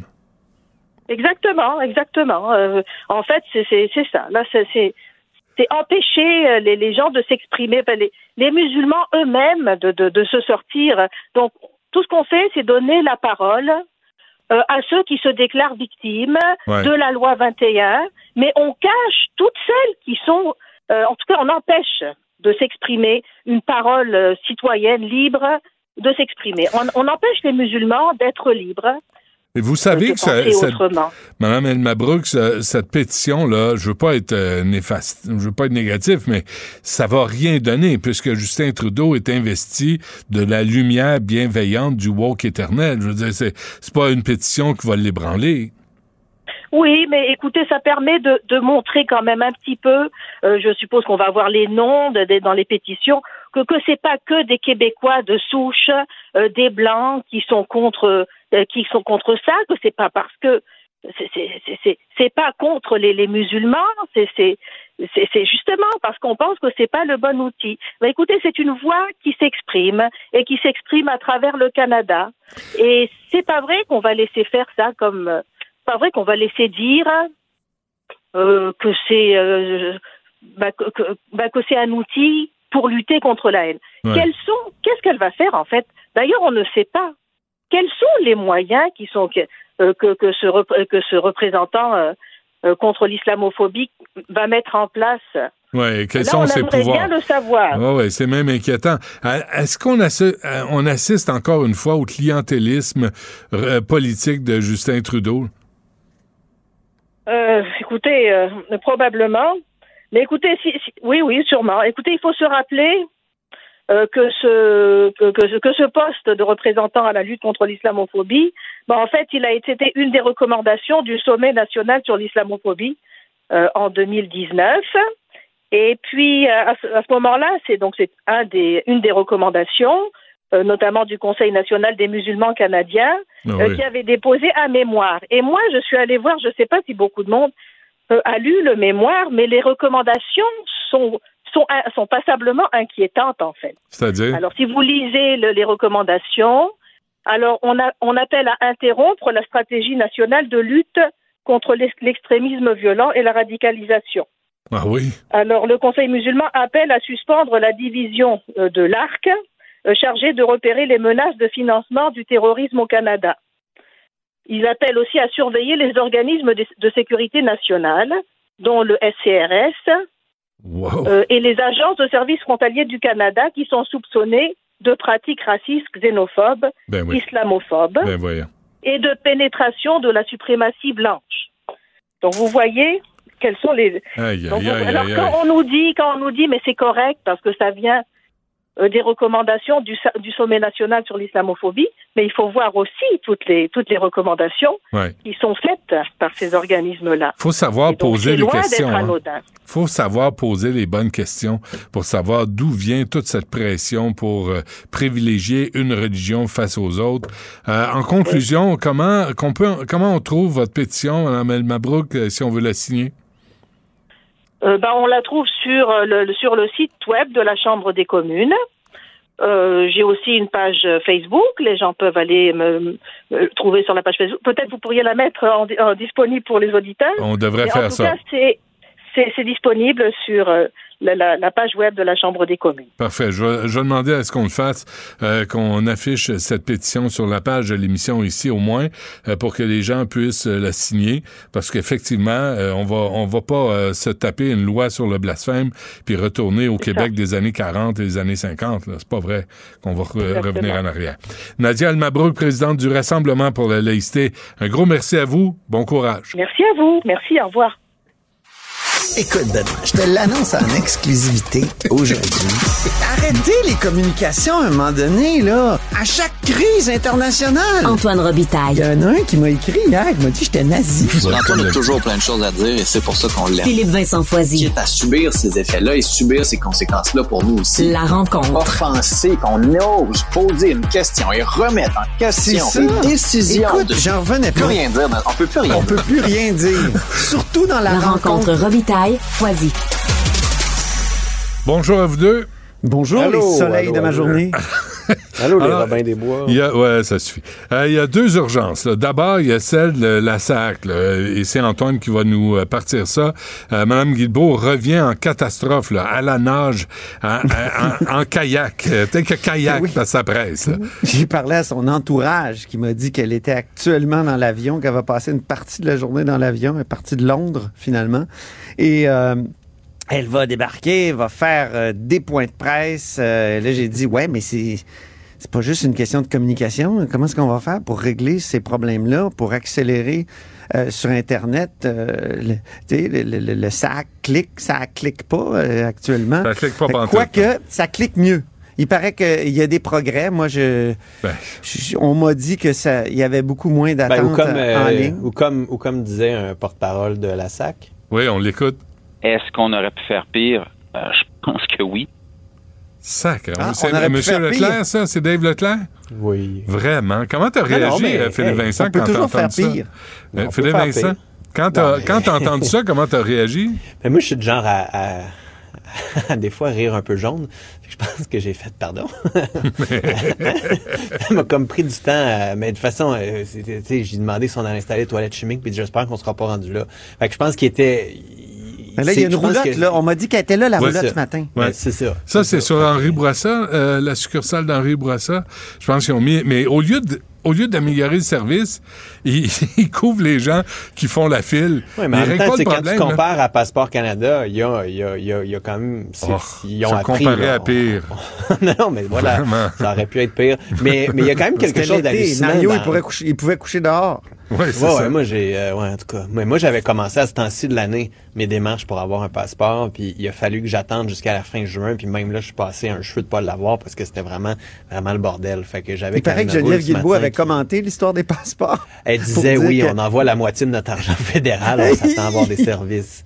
c'est juste que dans, dans le cas de la SAQ, ce qui est différent avec l'histoire de Passeport Canada, c'est que Passeport Canada, c'est les fonctionnaires du ministère. Fait qu'il y a une responsabilité directe avec le sous-ministre, puis la Ben oui. gestion, puis l'organisation. Dans le cas de la SAAQ, il y a un PDG et des VP qui font plus d'argent que le premier ministre lui-même et un conseil d'administration qui, techniquement, sont imputables. Mais Et c'était ma question, moi, à l'entourage. Philippe Vincent. J'ai dit, Ah, coudon, est-ce que vous êtes en train de mettre la SAC en tutelle? Est-ce que c'est ça qui se passe? Ben- Puis là, il était comme mal à l'aise. Euh, L'attaché de presse il m'a dit, ben, c'est sûr qu'elle veut jouer un plus grand rôle dans cette crise, puis Ben, pour qu'elle finisse. Puis là, j'ai dit, est-ce que les problèmes dont le PDG Marcelin nous a dit qu'il persisterait jusqu'à la fin avril, est-ce qu'ils Ben oui. qu'ils vont, est-ce qu'ils vont, je veux dire, l'échéance là de la fin avril, la ramenez-vous, mettons, à, à- à- à la mi-avril? Là, ah, on ne sait pas. Mais depuis hier, elle est 100% là-dedans, la ministre. Moi, je pense que c'est une forme de tutelle. Il faut, faut appeler un chat un chat. Mais Ouais, euh, si une entreprise pas, ça va privée, être de sa faute. une entreprise privée là, qui met 500 millions pour changer le système informatique et qui arrive deux semaines plus tard, c'est le foutu bordel, il y a des têtes qui rouleraient. Est-ce qu'il y a une Mais tête moi, qui j'ai a l'impression roulé? qu'il y a des têtes qui vont rouler. Jamais de la vie. Ils vont être déplacés peut-être. Ils vont être envoyés sur une autre planète, une autre tablette, un autre, tu sais. Mais jamais personne va perdre sa crise de job parce qu'ils sont incompétents. Et là, c'est une preuve d'incompétence. Là, il faut sortir les salaires de tout ce monde-là. Là. Tous ceux, là. Oui, je suis d'accord. Hein? Mais avez-vous vu les salaires? Non? Ben, je vais aller, donnez-moi juste une seconde, je vais retourner les chercher. Donc, le Mais il y a- président, il y a le salaire M. à- Marcelet, 230 000. Les VP, euh, M. Leclerc notamment, et Frenette, 225 000. La VP Finance, 211 000. Je sais pas pourquoi elle fait moins. Peut-être parce que c'est une c'est femme. elle, malheureusement. Non, non, là. parce que c'est une femme. Les femmes sont Toutes moins les payées. autres, c'est ça. C'est C'est toujours comme ça. Mais, mais entre président et vice-président, ministre, entre président et vice-président, il y a juste 5000 pièces Il y a de 5 000 différence. de différence, Moi, je prendrais juste la vice-présidence. Là, J'ai- j'éviterais, j'éviterais le, le projecteur. Monsieur Marcelet, on l'a vu une fois, on le voit pas. Hein? C'est un, On l'a vu un peu. c'est un vu autre peu. Fantôme était- là, qui Non, mais répond il était Moi, Dumont. dans l'entourage, on m'a dit quand même qu'il avait donné beaucoup d'entrevues. Mais on a beau le voir, Ça ce qu'on veut, c'est que ça se règle, ce problème-là. Non, non, il y en a c'est- donné un peu plus. c'est pas une affaire de com, là. Je veux pas juste une affaire de com. Puis là, c'est ça, là, le, le retour de Mme Guilbeault. Est-ce que c'est ça, une affaire de com, ou est-ce que c'est vraiment Ben oui, ben oui. nécessaire? Tu sais, c'est- il faut que ça aille plus loin que ça. Donc, il faut que ça soit une forme de tutelle, que ça soit le ministre qui a dit, bon, ben là, ça marche plus votre affaire. Est-ce que ça entache le, le- Parce que là, François Legault est arrivé au pouvoir là, il y a cinq ans en disant nous, on va faire les choses autrement, puis ça va rouler par là. Moi, je suis un comptable, puis je sais calculer, puis vous allez voir. Et depuis ce temps-là, il me semble c'est la catastrophe dans le système de santé, catastrophe dans le système d'éducation, catastrophe pour changer le système informatique de la SAQ. C'est, est-ce qu'il y a une étoile à leur dossier quelque part dans la marge? Ben, j'ai l'impression que ce dossier de la SAAQ montre euh, certaines limites euh, à ce que François Legault veut dans la gestion publique. Puis on le voit avec le réseau de la santé, on le voit avec le réseau de l'éducation. Tu sais, on a cette agence-là qui est techniquement euh, un peu indépendante. Puis là, on avait les CIS, puis les CIUS, puis la gestion des CIS, puis des CIUS. Même chose avec les centres de services scolaires. Puis là, on veut les ramener plus centralisés à la manière de Gaétan Barrette, ce qu'il a fait dans le réseau de la santé. Puis là, avec le, le- la santé, on veut mettre une agence par-dessus tout ça qui va être indépendante. Donc, là, tu dis, ben, là, aidez-nous à comprendre un peu le genre de gestion que vous voulez. Voulez-vous que ça soit plus centralisé, ce que vous demandez en éducation, donc une réforme barrette de l'éducation, ou vous voulez que ce soit décentralisé davantage, donc l'inverse en santé, parce qu'en ce moment, la décentralisation de la SAQ, visiblement, ça montre des, ça montre des lacunes, on voit certaines lacunes avec ce modèle de décentralisation lorsque vient le temps de gérer une crise, mais de l'autre côté, vous voulez tout centraliser sans nécessairement avoir la responsabilité de la gestion. C'est- une chatte en perdrait ses petits. Là. On en perd notre latin. Dans... C'est quoi que vous voulez en termes de gestion Mm. publique? Vous avez promis l'efficacité. Ça Mais fait à peu près six ans là, que vous êtes là. Puis l'efficacité est où, là? Mais c'est des cycles dans l'administration publique, je trouve, et même dans, dans la mode de, de la gestion. Tu sais, centralisation, décentralisation. À un moment donné, ils vont parler de déconcentration. Tu sais, tu sais, je pense que... Pendant ce temps-là, les chose- problèmes se règlent pas, là. Il y a quelque chose ça d'humain. Il y a des choses qui se font quand Ouais. même. Il ne faut pas dire que- que- qu'il n'y a rien qui fonctionne, là, parce qu'il y a des, il y a des services qui sont donnés Surtout quand même. fonction publique. là. Ouais. Pardon? Avec tes- surtout avec tes amis de la fonction publique. Moi, je pense qu'il y a des mouches qui ont mal aux fesses, là, mais ça. Non, mais il y a des choses qui fonctionnent. Ben, tu peux pas ben dire oui, ben oui, ben tu sais, il n'y a oui. rien, rien, rien qui Ben, fonctionne. oh, excuse-moi, 50 milliards qui va dans la santé, j'espère qu'il y a une coupe d'affaires qui fonctionne pour la bonne Ben du oui. Christ. Tu sais, Ah oui. J'espère qu'il y en a un petit peu. Tu sais, les- c'est rendu combien, l'éducation? 25, 30 milliards dans le budget? J'espère qu'il y a une coupe d'affaires qui fonctionne. Je, comme- je connais bien du monde qui sont, euh, qui sont soignés, qui sont, qui sont guéris. Ben, j'espère. Je veux dire, bon, Ben oui, ben mais- oui. Mais j'espère chance. 50 Non, mais, non, mais on peut pas dire que rien fonctionne. là, Tu sais, euh, je- Moi, je dis pas dire ça, en tout cas. Moi, je le dis pas. Je le pense Non, parce même que pas. tu sais que tu sais ce que je te dirais. Hein? Hum? Je sais. Non, Ah oui, pas cette la démagogie, ouais, ouais, c'est ça. c'est des micro Non, ça fonctionne. C'est juste à une vitesse que toi, tu trouves euh, acceptable, Antoine, que moi, je trouve pas acceptable. Ben Ça- non, je trouve pas ça acceptable, ce qui se passe à la SAC actuellement. Voyons non, mais donc. dans les urgences non C'est plus, un- c'est pas acceptable. Puis dans les. Dans les urgences, ben, j'ai- les cas urgents, les cas vraiment urgents Ça fait 10 sont ans que je te dis qu'on est mieux traité chez le vétérinaire. tu sais, je- J'ai mon rendez-vous d'ailleurs. hein, pour mon bilan de santé, ça s'en vient. Pour, euh, chez le nous le donnes- vétérinaire. Le. Oui, euh, certain. Donc, euh, qu'est-ce qu'on fait avec M. Marcelet, là? Est-ce qu'on le sac dehors puis on le remplace? Parce que vraiment il est de, il porte Ben, pas le réglons ballon? le problème. Je pense que là, Mme Guilbeault est ici. Fait qu'elle va être capable de dire est-ce que c'est l'homme de la situation ou pas. Puis si ce ne l'est pas, ben merci. Appelez McKenzie. En même temps. Appelez McKenzie. En même temps, dans toutes les organisations, à un moment donné, il y a des crises comme celle-là. On se souvient de la crise à Emploi Québec. Je sais pas si vous vous souvenez, il y a une vingtaine d'années. Euh, maintenant, ça, ça, ça fonctionne bien. là. Mais C'est pour ça qu'il faut que ça soit médiatisé, il faut que ça soit, faut qu'on les critique, il faut que 500 certains millions. animateurs les traitent de pas bons. 500 millions. Oui, mais 500 millions, c'est ça que ça coûte, changer un système. À un moment donné, il fallait le ça? changer. Excuse-moi, Philippe. Vincent, d'où tu sors ce chiffre-là? Moi, j'ai demandé, je, je veux voir la facture le- en détail. 500 millions, vous rendez-vous compte? Pour changer des programmes informatiques. Ben oui, mais tu changes des serveurs, tu changes. C'est Ben- plus lourd que juste acheter Windows. là. c'est gros, là. Tu changes toute une infrastructure. quand même faut pas que construire une fusée pour aller sur la Lune. Ben, combien Ouais, ça coûte mais- une fusée pour aller sur la Lune? Moins que ça. Mais Ben, plus c'est- cher, ben non. Mais l'informatique a vieilli, tu sais, puis euh, Mais pendant souvent, 40 ces ans, ils gros... ont rien fait. Attends, laisse-moi finir. ces gros systèmes-là, là, je me souviens que j'en avais parlé à, à Eric Kerr, puis qui m'avait décrit, c'est, tu sais, il, capotait quand il est arrivé, parce que c'est, souvent des gros systèmes qui fonctionnent. Tu sais, je regarde juste, par exemple, le système de paye au gouvernement du Québec. Tu sais, c'est encore imprimé comme euh, il y a une vingtaine d'années, mais c'est parce que ça fonctionne, parce que tu, tu veux pas trop intervenir non plus dans ces gros systèmes-là. À un moment donné, il faut que ça change.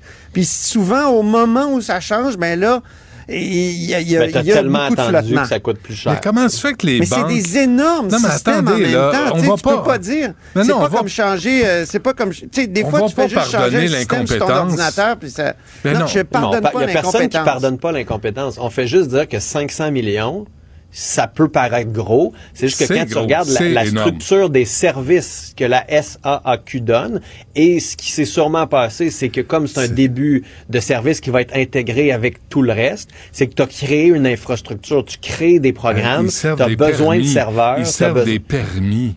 Ils, se- ils c'est envoient, ils envoient des. Non, c'est une compagnie d'assurance aussi. C'est une assurance collective. Ça a été un maudit bon choix gros, du là. gouvernement du Québec, euh, du que- gouvernement Le- Lévesque dans le temps de faire ça. Comment parce que fait dans toutes les autres les provinces, banques on, nous, on- on nous envie ce système-là parce que Ben, ça nous coûte moins bon, cher d'assurance auto. Non, c'est pas ça que je te dis. La, la fonction de la SAQ, c'est finalement livrer des, des, des permis, livrer des Non, papiers. C'est quand, même- c'est quand même pas construire des fusées. C'est quand même pas. Tu sais, arrêtez, là. C'est juste de la bureaucratie. Mais Puis même là, quand on construit des fusées, elles, elles- elles explosent parfois. Donc, euh, Ben, sais, pas, pas, pas on n'est pas temps. à l'abri d'une explosion. Sean Fraser est à Washington, Philippe Vincent, pour parler du chemin Roxham. Quand il coupe Ben oui. de même, c'est qu'il est fâché. Non, non, c'est juste, je, je regarde le. Ouais, c'est qu'on je- tourne en rond puis on ouais, regarde l'heure. Exactement. Merci. euh, Every Philippe now and then, I get a little bit uh, turn around. Euh, donc, euh, Sean Fraser qui est à Washington pour Ouais. parler du chemin Roxham. Euh, tantôt, Emmanuel disait que ses sources à Ottawa lui disent qu'on en est euh, près d'une entente. En fait, on n'est pas dans le y aura-t-il entente, mais de quand y aura-t-il entente. C'est drôle Pas parce qu'il première y a entend quelques ça. mois, c'est ça, Marco Mendicino nous disait la même affaire. Mm. Euh, alors que là, euh, je regarde la date, là, on est le 7 mars. 7 mars, euh, le mois finit bientôt quand même. Il, il vient juste de commencer, vous allez dire, mais quand même, Joe Biden est censé venir au pays en mars. Fait qu'il va venir à quel moment, on n'a toujours pas la date. Et si c'est pas réglé avant, ben soyez-en assurés que ça va dominer les questions qui vont être posées aux deux hommes. Et même du côté de- des États-Unis, on commence à prendre conscience à quel point c'est un problème pour eux aussi. Alors j'espère qu'on va être en mesure de savoir un petit peu plus quelque chose tantôt, parce que euh, le gouvernement a comme donné l'impression que c'était plus si grave ou si important. Et le décompte continue. Hein. Il reste 16 jours à l'ultimatum lancé par Pierre Poilievre OK. pour que ça ferme. Et euh, dernière nouvelle, euh, vas-y donc. Moi ou Antoine? Non, non, Antoine. Ah ben c'est Martine Biron qui est ministre euh, non seulement des relations internationales mais aussi de la condition féminine qui m'a accordé une entrevue ce matin pour euh, la hausse sur la colline, tu sais, puis je l'ai je l'ai euh, j'ai posé des questions sur ce choc des féminismes.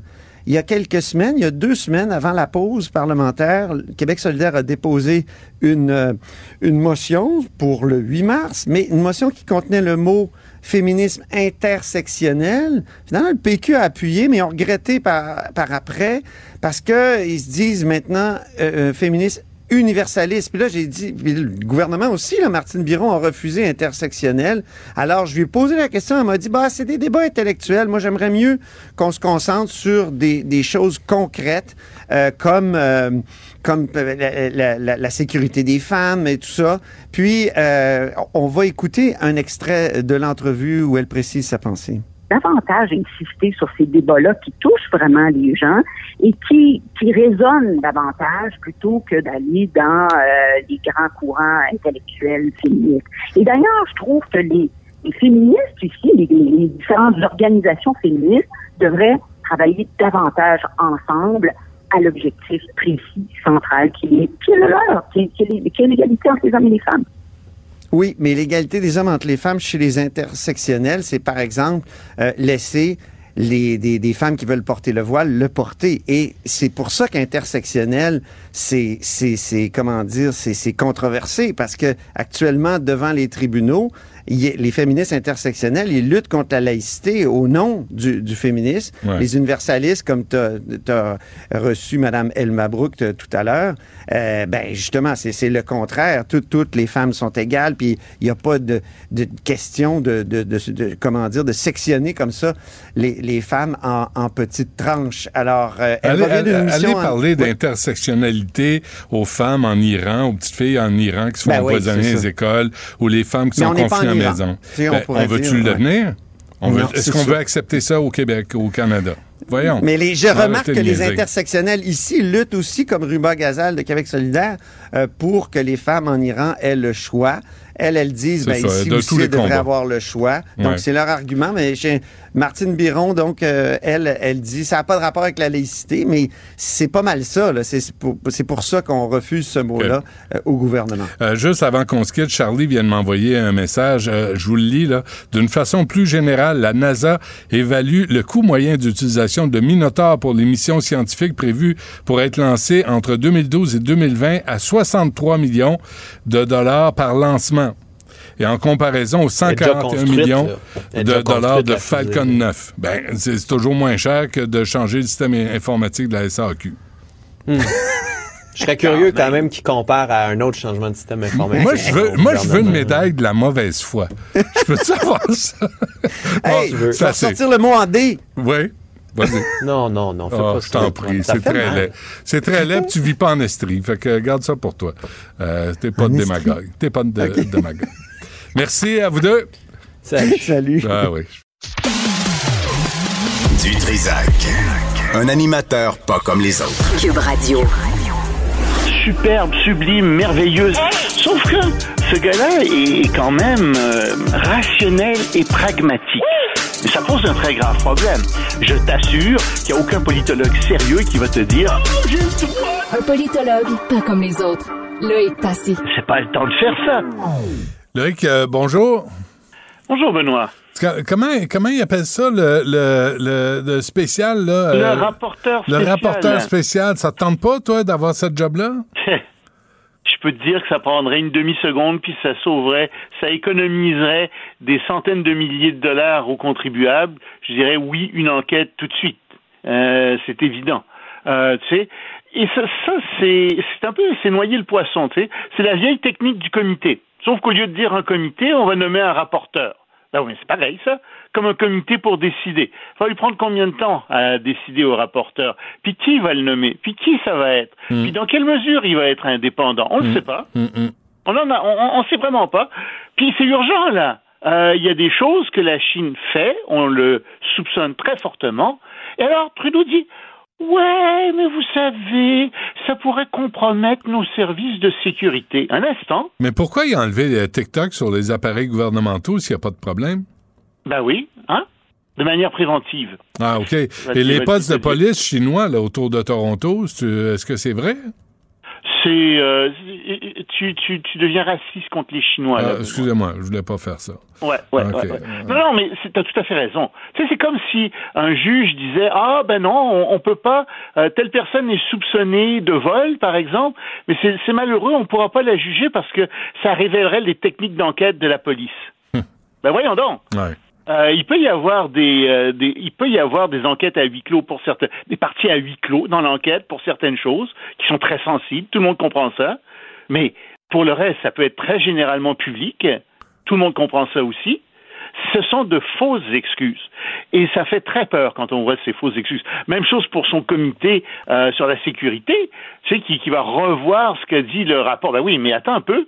Si le président de ce comité-là est un libéral, Ben oui. un député libéral, Ben les oui. gens sont tenus au secret. Ils peuvent pas dire la moindre chose sur ce, ce qui, ce qui se discute sur ce comité. Voyons donc. Mm. Qu'est-ce que c'est que ces histoires-là? Qu'est-ce qu'il a à cacher? Noyer- ça, ça commence à mais être tu- le, cas, là. Noyer le poisson, sait- hein? C'est ça que t'as dit, euh, Loïc. C'est ce qu'il fait, euh, Justin Trudeau. Oui, oui. Et, et je pense qu'il y a des choses à cacher. Là, je commence à le penser sérieusement. Parce que, tu sais, euh, ce que la Chine fait au Canada, probablement, elle le fait, on le sait ailleurs, elle le fait dans des pays du sud-est asiatique, elle le fait en Suède, elle l'a fait en Australie, elle le fait un peu partout dans le monde. Donc pourquoi est-ce que s'il arriverait rien au Canada? Puis s'il arrive rien au Canada, ben c'est merveilleux. On n'aura qu'à dire on s'est trompé, euh, on vous aime beaucoup et euh, excusez-nous d'avoir euh, d'avoir de vous avoir soupçonné pour rien. Ouais. C'est c'est écoute, on, on vous a on vous a soupçonné, c'est tout. Pendant Mais, ce temps, moi par- je pense pas qu'on se trompe. Pendant ce temps, à Pékin, ça bouge aussi, Loïc. Ça bouge beaucoup parce que euh, il y a la réunion de l'Assemblée nationale et du comité consultatif du peuple. Euh, en même temps, ça vaut pas grand-chose le comité consultatif, c'est des gens qui sont euh, tablettés puis euh, à qui on donne une médaille. Mais bon, l'Assemblée nationale est là. Elle se réunit une fois tous les cinq ans. En, en général, ils font pas grand-chose, ils discutent, etc. Mais c'est déjà trop pour Xi Jinping. Et euh, il a fait un certain nombre de déclarations qui vont enlever du pouvoir, figure-toi, à l'Assemblée nationale, parce qu'elle pouvait se traîner les pieds sur certaines choses, etc., et qui vont concentrer davantage de pouvoir entre ses mains. Alors ça, c'est au niveau central. Et en même temps qu'il fait ça, il va donner davantage de pouvoir aux provinces. Il veut donner davantage de pouvoir aux provinces. Mao avait fait la même chose. Euh, ce qui va aussi enlever euh, du pouvoir à l'Assemblée nationale centrale. Donc, par effet euh, par effet relatif, ça va lui donner à lui aussi, à Xi Jinping, davantage de pouvoir. Alors, Xi Jinping est en train de, renforcer ses pouvoirs. En même temps, il nomme à, à des postes économiques des gens qui ne connaissent rien à l'économie pour la plupart, et c'est très très inquiétant, c'est ce qu'on est en train de voir, c'est-à-dire des gens qui sont sûrement des, de bonnes personnes, des ingénieurs miniers, ce genre de choses. Alors que euh, les anciens responsables avaient des doctorats, qu'ils avaient été formés à l'étranger, etc. Dans ce cas-ci, il n'y a qu'un responsable qui a une formation en économie, puis qui n'a jamais étudié à l'étranger. Euh, les gens disent un instant, qu'est-ce que vous êtes en train de faire? Et, et, bon, je peux pas t'en parler nécessairement immédiatement. On va voir ce qu'ils vont faire comme mesures économiques là, mais on sent que les mesures économiques sont pleines de contradictions. Euh, puis, si tu veux, l'économie chinoise va peut-être rebondir cette année, mais ça va être malgré les politiques de Xi Jinping, euh, qui est vraiment un cancre euh, économique, qui connaît Ouais. pas grand-chose dans ce domaine-là. Donc, On euh, va- mauvais pour la Chine à ce niveau-là. Et en plus, Xi Jinping, même s'il a parlé de, les gens disent qu'il fallait qu'il y ait une certaine stabilité en Chine, il a fait des déclarations très bellicistes en disant, en condamnant euh, l'endiguement euh, euh, et, et- et la répression sur son pays. Imagine la répression. Si un gars qui fait de la répression, Ben c'est oui. Xi Jinping, mais bon, il doit, il doit savoir de ce dont il parle. Euh, la répression des États-Unis contre la Chine. Alors évidemment, les Chinois sont mécontents, les Chinois, les Américains sont mécontents de ce que fait la Chine, parce que la Chine a volé énormément de, de propriétés intellectuelles américaines, parce que avec la corruption, la Chine s'est installée dans plusieurs marchés qui étaient des marchés américains, parce que les États-Unis déclinent. C'est c'est vrai aussi ça. Et, et les États-Unis sont de plus en plus inquiets, avec raison, de la place de la Chine. En parité de pouvoir d'achat, la Chine, c'est 25% de l'économie mondiale à peu près. Tandis que les Américains, en parité de pouvoir d'achat, sont à peu près à 19%, 20% de l'économie mondiale. Mm. Donc les Chinois sont plus puissants que les Américains maintenant économiquement dans le monde. Alors bon, oui, arrête, arrête, arrête, arrête, arrête le cours hein, euh, sur la Chine. On Ouais, va bon, passer, à, on va passer à la. Turquie parce que des fois tu moi. Ah oui, il faudrait que j'ai un bâton électrique pour te donner un choc. Euh, pa- passe à la Turquie, s'il te plaît. Ben là, c'est bien en Turquie parce que les partis d'opposition finalement se sont mis d'accord pour nommer euh, quelqu'un euh, pour se présenter contre Netanyahou. Il y a six grands partis d'opposition. Alors ils ont nommé euh, Kemal Kilstan Rajlu, quelque Ouais. chose comme ça en tout Ok. cas, euh, qui est président du Parti républicain du peuple. Et euh, il a 74 ans, c'est un ancien haut fonctionnaire. Et lui dit, écoutez, il faut qu'on enlève ce que ce que euh, ce qu'a fait Erdogan. Euh, il veut revenir à un système parlementaire, c'est-à-dire moins de pouvoir au président, etc. C'est merveilleux. Il a, je pense, le vent dans les voiles, mais c'est pas un gars qui est charismatique.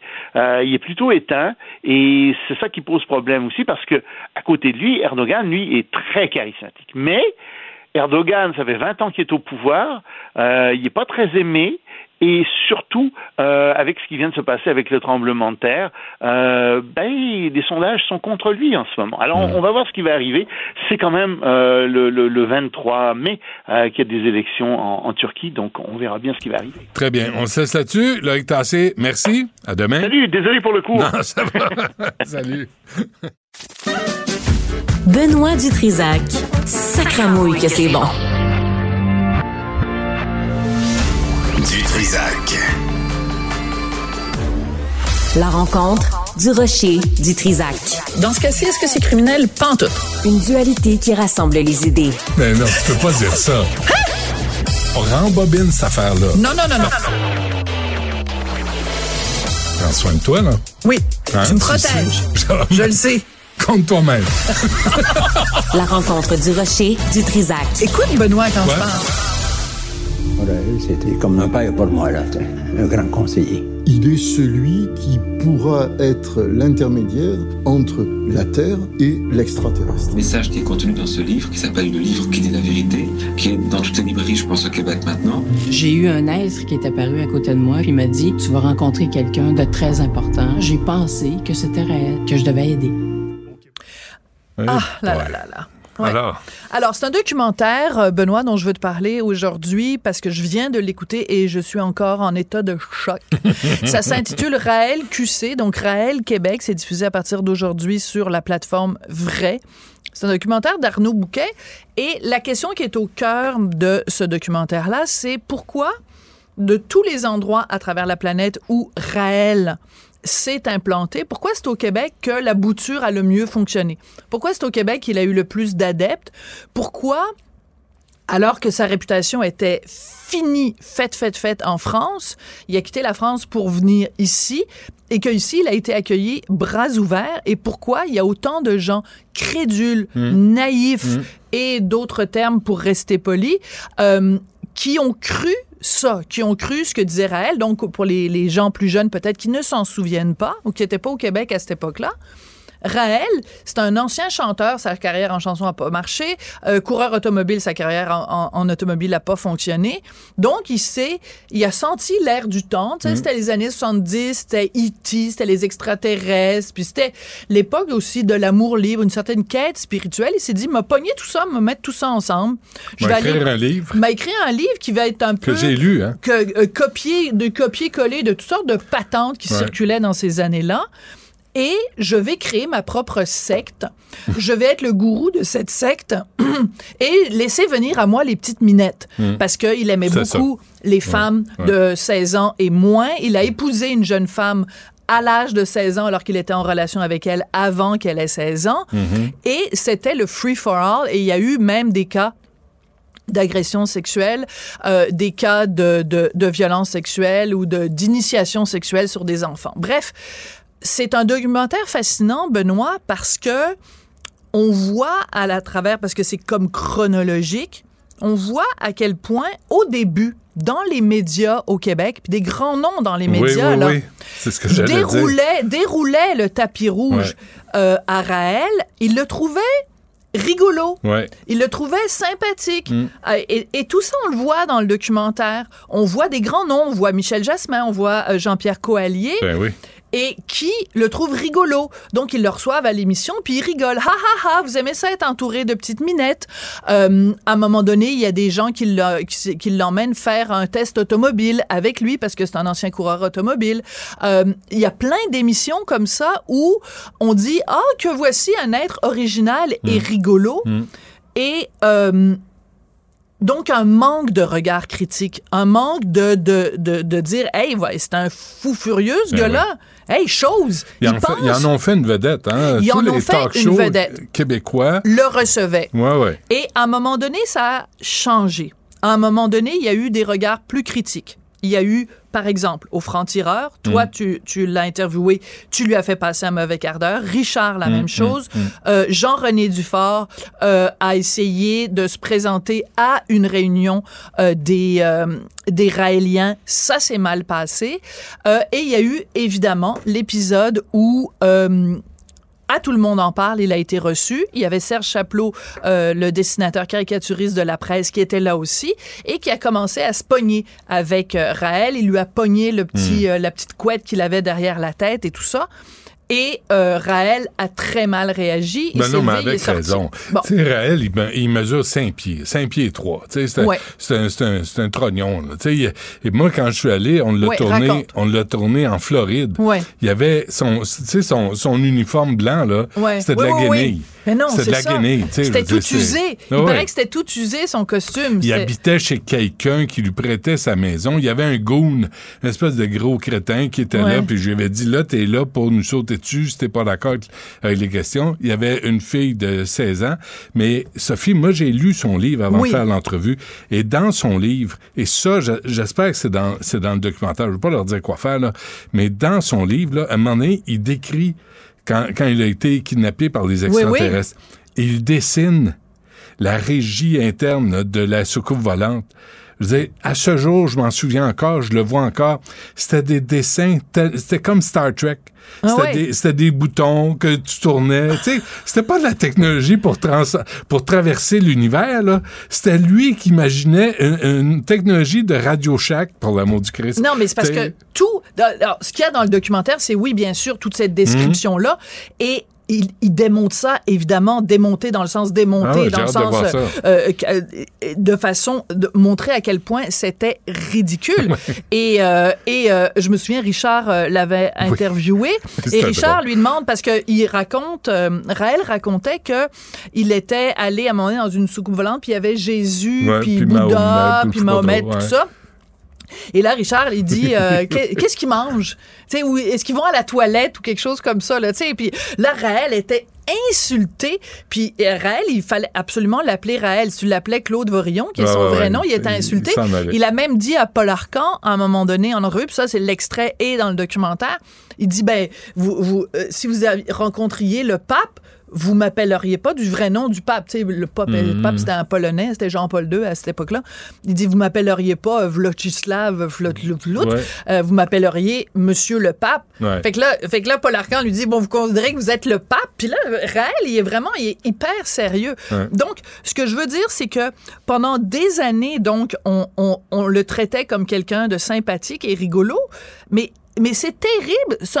C'est quelqu'un qui est à la tête d'une secte. Mm. Les sectes doivent être dénoncées. Mm, mm. Quiconque est à la... Et, et si on applique ce critère-là, et que et qu'il y a eu un revirement à un moment donné, qu'on a montré le ridicule de Raël, j'aimerais aussi que nos médias aujourd'hui soient aussi critiques avec d'autres leaders, d'autres religions, parce que c'est quoi une secte?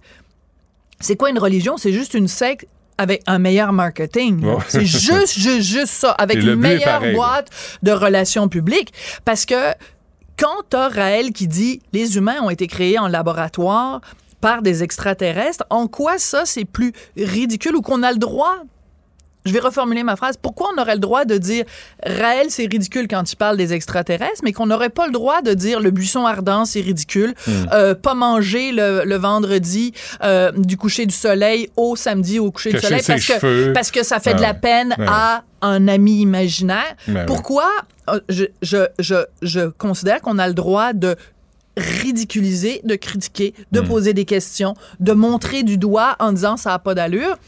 Toutes sortes que- d'affaires-là. Penses-tu que Justin va nommer un, un représentant Oh.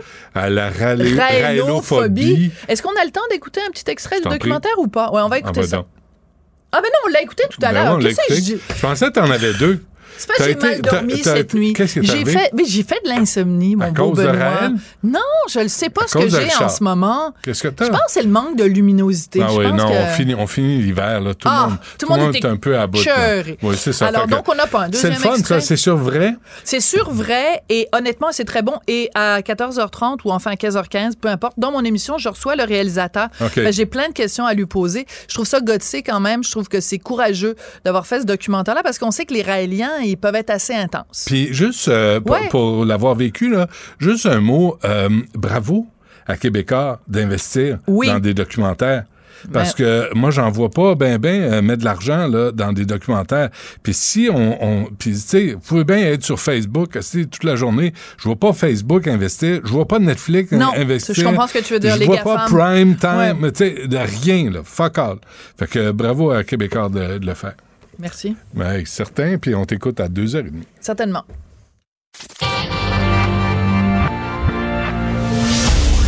Du Trisac. Il n'a peur de rien, sauf peut-être des qu'on orange. Savoir et comprendre l'actualité. Alexandre Morin-Villouellette. Bon.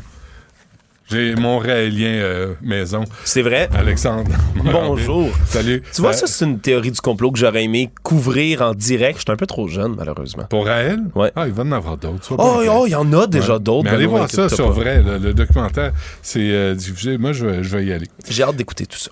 Alors, euh, tes nouvelles, ça ressemble à quoi, toi? Ben là, il y a un archevêque de Québec, hein, Gérald Cyprien Lacroix, qui est nommé au Vatican, va entrer dans le conseil des cardinaux Ça, euh, du Saint-Siège. me l'a dit tantôt. Il te l'a dit. Bon, ben, regarde, hey, on skip. J'ai tellement d'affaires de Euh, nouveau. envoie donc. Ouais, ça, là, c'est un peu plus terrible, ouais. Benoît. On parlait hier de cette histoire-là d'une mère qui a tué son enfant Ah. de 80 coups de couteau après avoir fait une psychose toxique.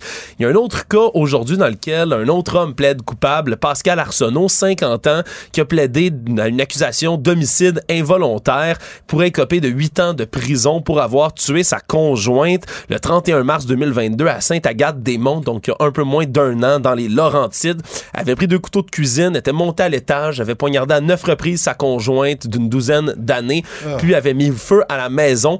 Les policiers qui l'avaient trouvé là, à terre, couché dans la neige, avec un couteau dans les mains, en regardant la maison brûler, il s'était jamais caché d'avoir accompli le geste. À ce moment-là, il avait consommé du crack en grande quantité. Lui qui avait fait une rechute, qu'on avait consommé dans sa jeunesse, mais qui était retombé depuis déjà le début de l'année.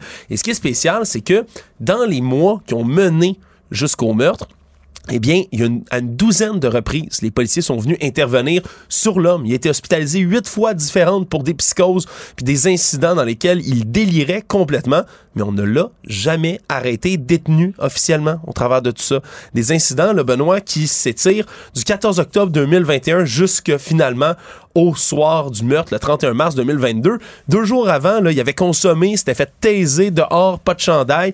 En octobre 2021, il s'était fait asperger de poivre de Cayenne, taisé pour le stopper, se trouvait torse nu à l'extérieur pendant des jours, se battait contre des fantômes, se disait qu'il était un ninja, un viking, affrontait des ennemis invisibles, pétait tout chez lui avec un couteau, des interné. japonais, un bâton, jamais. Jamais cet homme-là a été interné, hospitalisé huit fois, mais en- comme il n'y avait pas de menace à ce moment-là, direct, disait-on, pour sa conjointe, on disait que c'est un état mental perturbé et désorganisé, alors que M. Arsenault, lui, disait entendre la voix du Christ et affronter, comme je le disais, des ennemis en tant qu'un ninja ou un viking. Et finalement, il aura tué sa conjointe au terme de tout ça. Donc, un deuxième cas d'espèce de psychose toxique, de délire causé par la drogue qui mène à un meurtre.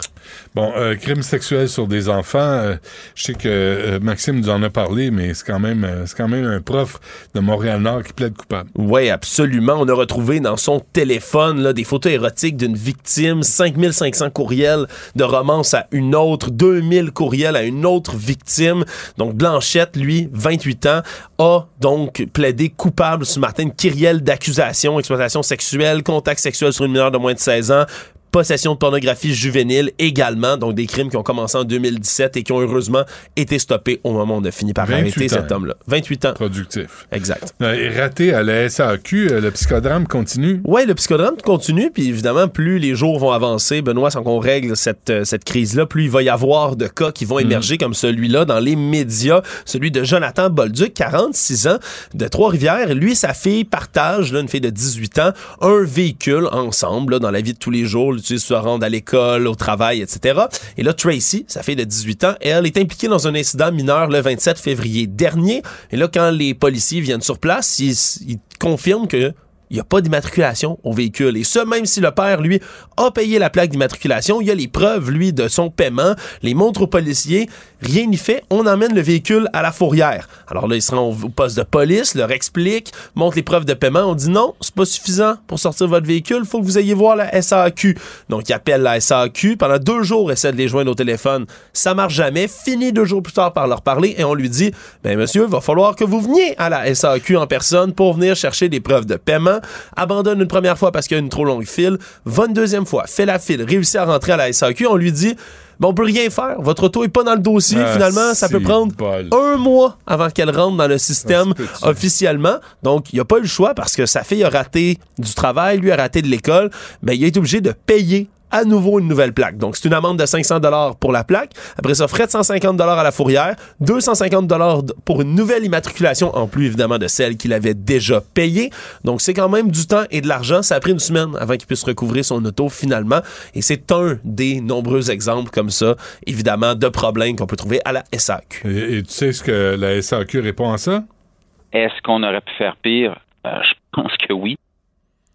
Ça, c'est rassurant, tout ça. c'est débile. Ça a été quoi? Deux mois sans votre voiture, monsieur? Débile. Trois mois qui dit mieux? crisserait tout ce monde-là dehors, là. toute la gang, là. tous les cadres, là, le, le, le, le monsieur Marcelet, les vice-présidents, là, dehors, toute la gang. Vous êtes trop incompétents, vous êtes trop cabochons. Dehors, ça suffit. On va vous remplacer. Appelez McKenzie. On va en avoir de notre argent. Eux autres, ils, ils vont vous dire comment procéder. C'est drôle, mais dans les banques, il y a souvent ça, hein, des, des transferts de semble. données qui sont faits, mais on les fait comme au fur et à mesure, un petit On peu par petit peu. 40 ans, là. On n'attend pas 40 ans. non. Bon, et euh, ça prend combien de fonctionnaires du ministère des Transports pour changer une ampoule? Ben beaucoup, ça a de l'air parce que le- nos collègues du Journal de Montréal ont fait une demande d'accès à l'information et ont appris que cet hiver, mais là, même si ça s'est amélioré un tout petit peu, ben, il y en avait des luminaires qui étaient pas allumés à Montréal. 24% des 8370 lampes qui éclairent les autoroutes de Montréal. Donc, c'est 1981 de ces ampoules qui étaient Une sur éteintes. quatre, là. Oui, puis on parle des autoroutes, pas les rues de Montréal, mais Non, vraiment les autoroutes, parce Ouais, que ouais. ça, ça relève du ministère des Transports du Mmh. Québec et non pas de la ville de Montréal. Ça s'est amélioré, on est maintenant à 1865 luminaires seulement qui sont éteints en ce moment, mais les normes du ministère, c'est qu'il faut qu'il y ait 85% des lampes du réseau qui soient fonctionnelles pour respecter les normes.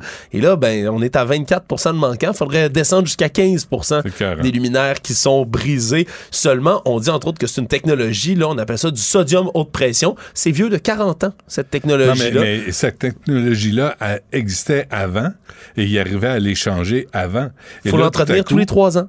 Tout à coup, ils sont plus capables. Là, ils sont débordés, ils sont, euh, sont pas capables de faire la job. On dit que c'est la neige, le froid et le verglas. C'est ça qui est pointé Hey, du doigt par le ministère des hey. Transports pour montrer que les équipements ont la vie difficile. Et d'ici 2028, on veut migrer à des ampoules d'ailes pour tous les luminaires du, des autoroutes du Québec. 190 millions de dollars la Parce que le MTQ a pas reçu de mémo. Il y a un hiver au Québec. Ouais, c'est ben, c'est nouveau. Il faut s'adapter aux hivers, Benoît. sans dessin. Euh, je comprends. Parfait. Merci, Alex. Salut, Benoît. À demain. Rejoignez Benoît Dutrisac en temps réel par courriel. Dutrisac à commercialcube.radio. Sexe audio avec Anaïs Gertin-Lacroix. Anaïs, bonjour.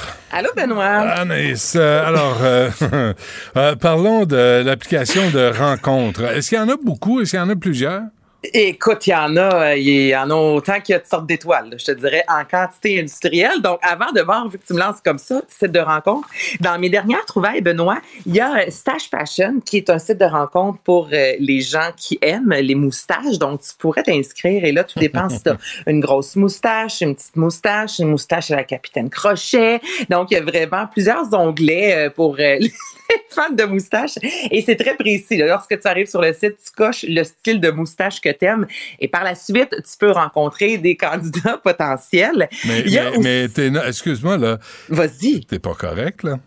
Pourquoi? Il faut que ça soit non-genré, non-binaire. Ben, c'est non-genré. Tu as tout à fait raison. Donc, peu importe la personne qui a une moustache, la personne peut s'inscrire sur ce site-là. Autre chose, Une personne non. euh, propriétaire de moustache. Propriétaire de moustache, exactement, comme une personne propriétaire d'un hey, un lève-visage. Ça n'a aucun sens, Benoît, site vraiment pour rencontrer de Ugly Bug Ball et on dit que c'est le site par excellence pour rencontrer les personnes les plus moches, OK? Et là, récemment, il y a une étude en Angleterre qui a montré qu'une personne sur deux se trouve moche. Donc, tout ça, je trouve que c'est tellement triste. Puis là, je suis allée voir tantôt sur le site. Puis c'est pas vrai, là. Je veux dire, il y a des gens qui sont magnifiques, là. Tu sais, on s'entend que la beauté encore, c'est vraiment relatif, mais il y a quand même une personne sur la planète, Benoît, qui s'est levé un matin en disant Moi, je vais faire un site pour des gens qui se trouvent laids. Donc, entre laids, ils vont se rencontrer. Je me dis, c'est du- non, mais c'est d'un ridicule, Benoît. Non! Ah, c'est un piège. Je me Ben, prononce pas là-dessus. Ben non, mais encore là, non, mais Ouais. tu sais, qu'est-ce qui est beau, qu'est-ce qui est laid, En fait, en fait, c'est un, c'est un site de rencontre pour les gens avec peu d'estime de soi. Eh Ben, je pense que c'est plus ça, parce que, tu sais, dire telle personne est belle, telle personne est laide, encore, Ben oui. je trouve que c'est d'une violence, ça n'a aucun sens. C'est le Mm. nom en plus du site, mais bon, ça existe. Sinon, pour les gothiques, donc ceux qui adorent le noir, il y a Gothic Match. Donc, c'est, tu rencontres des gens qui, comme toi, euh, adorent ce style vestimentaire. Pour ceux qui aiment tout ce qui est Internet, les geeks, Geek More ou Call of Geek. Donc, ça, ce sont des gens, puis tu sais, tout le monde dans les photos de profil se, se prennent avec leur clavier. Moi, je trouve ça fantastique. Et non, mais c'est Pour être sûr de montrer que c'est un sont gays. au clavier. Parce que il y a juste les gays qui savent taper sur un clavier. Ben, t'as tout Ah, compris. bon. Et sinon, pour les sites, euh, pour ceux qui ont côté politique, il y a Gauche Rencontre, donc pour les gens de gauche, et Droite Rencontre pour les gens de droite. Bon, maintenant, je vais te faire un petit cours. Donc, qu'est-ce que tu dois écrire et ne pas écrire sur ton profil afin de capter l'attention d'autrui, OK? Et là, ça a été, il y a eu 9000 profils, Benoît, de d'hommes, 9000 profils de femmes sur différents sites de rencontres, des Tinder, Bubble et de ce monde, pour voir les mots-clés qui reviennent plus souvent. Puis je trouve tellement que ça dépeint une réalité qui, ça, en tout cas, je te dis ce qu'il y en est. hein. Les hommes, aussitôt qu'un homme dit non fumeur, 50% des femmes vont être attirées. L'autre mot qui fonctionne avec le mot-clé, euh, le mot-clé, le terme voyage, parce que là, ça montre que tu as envie de découvrir la vie. Chien, donc un, quelqu'un qui a un chien, et ça a été prouvé que 8 personnes sur 10, 8 hommes sur 10 qui se prennent en photo, OK, sur un site de rencontre, Benoît, avec des chiens, ce sont des hommes qui veulent des relations à long terme, qui sont pas là nécessairement pour euh, un, un one night, et que les femmes, inconsciemment, si on voit un homme avec un chien, on se dit, ben cet homme-là est capable de prendre ses responsabilités. Donc, je trouve qu'on met beaucoup d'accent sur le chien, mais ça marche au bout, OK? Sur les sites de rencontre, sinon, le terme vin aussi fonctionne parce que, écoute, on veut un épicurien qui aime boire du vin, qui aime les voyages. Un Ça dessus? Ben oui. Et l'autre, le chien, s'appelle un pitbull, ça peut être un caniche. Pas Ça être tout ce que tu veux. Ah oui, Exactement. Mais encore là, peut-être une pitbull, je passerais mon tour personnellement. message, hein? c'est pas le même message. Non. Et dans les mots-clés pour les femmes, pis- OK, bière, c'est ce qui ressort le plus souvent, comme quoi un homme qui voit une femme qui boit de la bière trouve ça sexy et va être attiré par ça. Ensuite, viande ou carnivore, comme quoi le, le terme de je suis végétarienne, ça pogne pas nécessairement tant que ça sur les sites de rencontres. Là, c'est pas moi qui le dis. Là. Moi, je t'ai dit les mots-clés qui reviennent le plus souvent. Et sinon, c'est sport. Donc là, bière, viande, sport, c'est ce que les femmes devraient mettre. Moi, ça, ça, ça, ça vient, de- on vient de me perdre, là, solide. là. Il n'y a pas de voyage, il n'y a pas de vin, il n'y a Ben pas de non. non-fumeur. Non, non, c'est toi, tu bois, tu t'entraînes, puis tu manges un gros steak. Ouais. Mais bon, ce sont les termes qui euh, fonctionnent le plus sur les sites de rencontres. Puis les femmes qui boivent de la bière. Ben, c'est ça. Prendre un verre bois, de bière, faut- mon minou. Prendre un verre de bière avec un beau steak, après ça, aller dans Ouais. une salle de sport. Quelle soirée romantique euh, à vue. Euh, bon, OK. Alors ça, c'est les euh, applications puis les mots-clés. Les Le- mots-clés le- selon une étude, là. C'est pas moi qui vous dis Non, non, ça, non, là. Ben ça. non. Ben non, non, non. Et l'autre sujet est plus délicat.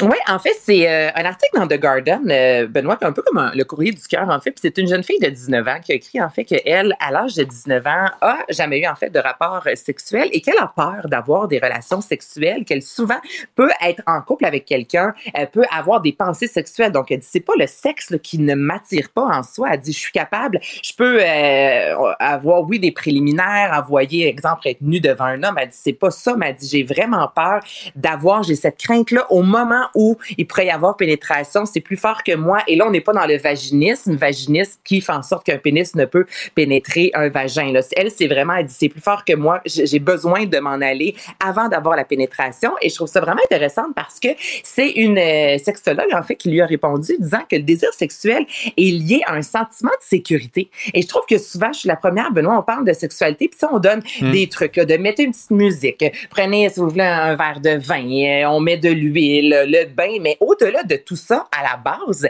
le terme sécurité, c'est quelque chose qu'on oublie de temps en temps. Et ce que, ce que la sexologue lui dit, tant aussi longtemps que tu ne vas pas te sentir sécure dans la vie, que ce soit dans une relation avec l'homme qui est devant toi, jamais tu ne seras capable d'avoir une relation sexuelle. Et c'est d'avoir aussi confiance en soi. Puis elle lui dit, là, là, fais juste passer du temps aussi avec des gens qui sont autour de toi, tenter de prendre une confiance en toi, d'avoir confiance en soi. Et ça, éventuellement, ça va te mener à être capable d'avoir une relation sexuelle. Mais cette fameuse confiance-là est Mm. souvent balayée sous le tapis. Puis finalement, je trouve que c'est un des plus beaux conseils disant, si tu pas confiance, comment peux-tu laisser quelqu'un te pénétrer et, tu sais, vraiment avoir une relation sexuelle avec cette personne-là? Donc, d'avoir ce, ce- ce conseil-là au lieu de, ben, va consulter, puis euh, justement, euh, prends un petit bain le soir avec de la musique des pétales de rose. C'est pas ça qui va te donner une confiance en soi. Donc, Ouais. c'est vraiment travailler sur soi-même. Je trouvais ça vraiment intéressant. C'est vrai, puis c'est un message qu'on devrait envoyer à, Ben. tous, les- à tous les douchebags qui envoient des photos de graines en, en dick pic en pensant qu'ils vont séduire une femme avec ça. Hey, hein, puis tu sais qu'elle a été, en plus, que ses photos ont été retirées, hein, suite à Mélanie Ménard, parce à vrai? ça. Puis- ben oui, puis elle a fait une capture d'écran disant, non, mais c'est le comble du ridicule. Tu sais, elle dit, moi, je, je prends une capture d'écran pour euh, ben, témoigner, pour dire ce que cet homme-là a fait, puis c'est moi, au final, qui se trouve censuré sur les médias sociaux parce qu'elle a repartagé cette image-là. Donc, on l'a comme censuré, puis ces photos-là ne pouvaient plus être, euh, être disponibles. Les Donc, elle dit, photos, de la, le comble les photos de la face du gars ou les photos de la graine du gars? Ben, de tout. Mélanie. Elle a vraiment tout partagé sur les médias sociaux Ah, en ben, disant on cet homme-là, pouvez-vous lui dire? Ben oui, on peut comprendre, mais en même temps, elle dit, c'est le compte du ridicule. Je vrai. prends la parole pour dire faites plus ça, puis après ça, ben, c'est moi qui se trouve censuré. Hmm. Donc, ça ne fonctionne pas. Donc, au final, c'est ça. Pas de photos de, de pénis, puis avoir confiance en soi, c'est vraiment la clé aussi d'une d'une relation sexuelle, je te dirais, gagnante 55 J'espère que tout le monde a pris des notes. Euh, merci, Oui. Anaïs. Salut, à demain. Salut, à demain.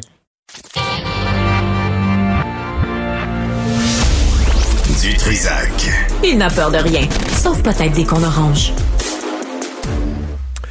Hier euh, se tenait l'audition pour plainte au criminel contre Justin Trudeau. Ça s'est passé au Palais de justice de Montréal. Avec nous, Pierre Cloutier, avocat à la retraite. Monsieur Cloutier, bonjour. Bonjour Benoît, ça allait bien? Ben oui, vous-même. Je me permets de vous appeler Benoît parce qu'on s'est rencontrés très jeunes. Vous étiez venu me voir dans le cas de la légalisation du cannabis sur la rue Garnier. J'avais mon bureau. Vous en souvenez-vous? Je me souviens très bien de ça. Très bien. Le bureau était au sol, sauf erreur. C'est ça. Ouais, ouais, Alors, non. cher Benoît, bonjour. Rebonjour après 20 ans ou je sais pas quoi. Ah oui, au moins. Hein. Euh, dis donc, euh, M. Cloutier, le, le- le but de cette plainte-là contre Justin Trudeau, c'est quoi? Le but, c'était de dénoncer deux, deux infractions à la loi sur l'immigration et la protection des réfugiés. La première chose, la première, la première dénonciation, c'était de dire qu'il est interdit, l'article 117 dit qu'il est interdit à quiconque d'organiser l'entrée au Canada d'une ou de plusieurs personnes ou de les inciter aider ou encourager à y entrer en sachant que leur entrée ou serait en contravention avec la présente loi ou en ne se souciant pas de ce fait. Alors, je vais vous expliquer pourquoi. C'est que quand Trump est arrivé au pouvoir, quand le président Trump est arrivé au pouvoir le 4 novembre 2016, il a clairement dit son intention de faire un peu de ménage aux États-Unis avec les immigrants les migrants illégaux. Il y en a 16 millions à peu près. Donc, c'était clair. Le 15 janvier, Trump était euh, assermenté. Le 25 janvier, il a adopté un décret pour muscler son affaire, pour serrer à vis. Trois jours après, Trudeau, Justin Trudeau publie un tweet ou un gazouillis sur Twitter, qui a 50 millions d'abonnés, dans lequel nous autres, il dit réfugiés, puis ceux qui fuient la guerre, on les accepte. À ce moment-là, il y avait déjà des gens qui commençaient à rentrer par le chemin Roxham à partir de janvier 2017. Il y en a eu 247, 245 exactement, qui rentraient. Avant 2017, il n'y en avait pas du tout, du tout d'entrée illégale. Il n'y en avait pas du tout. Vu toutes les statistiques, il n'y en avait pas. Ça a commencé à 200, à janvier 2017, 245 personnes. Après sa déclaration, là, ça a monté. Les chiffres commencent à monter. 452 en février, 654 en mars, 172, 2800 à l'été, pour un, total de 18 000 en 2017, et ça n'a pas cessé. Et ça représente à peu près 99% ou 98% selon les années des, des, entrées illégales au Canada. Alors, nous, ce qu'on dit, ce qu'on dit, c'est que il a été insouciant là-dedans. D'ailleurs, la meilleure preuve de ça, Benoît, c'est qu'il a retiré son tweet. Il l'a retiré. Il a retiré son tweet après. Hmm. OK? Il a été insouciant, puis il n'a pas pensé que ça pouvait entraîner des entrées illégales.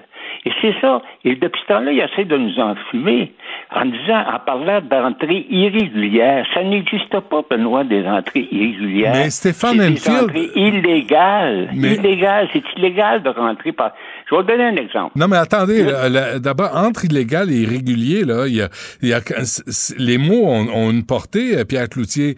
Et Stéphane Ben oui. Enfield, qui est un avocat en immigration, me disait, on peut pas dire qu'une personne est illégale, elle est en, situation irrégulière.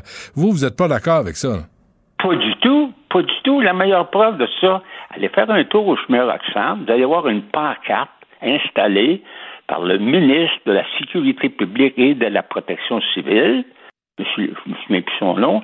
Et c'est marqué il est interdit de franchir la frontière ici ou ailleurs qu'à un point d'entrée. Et si vous le faites, on vous arrête et on vous détient. La meilleure preuve.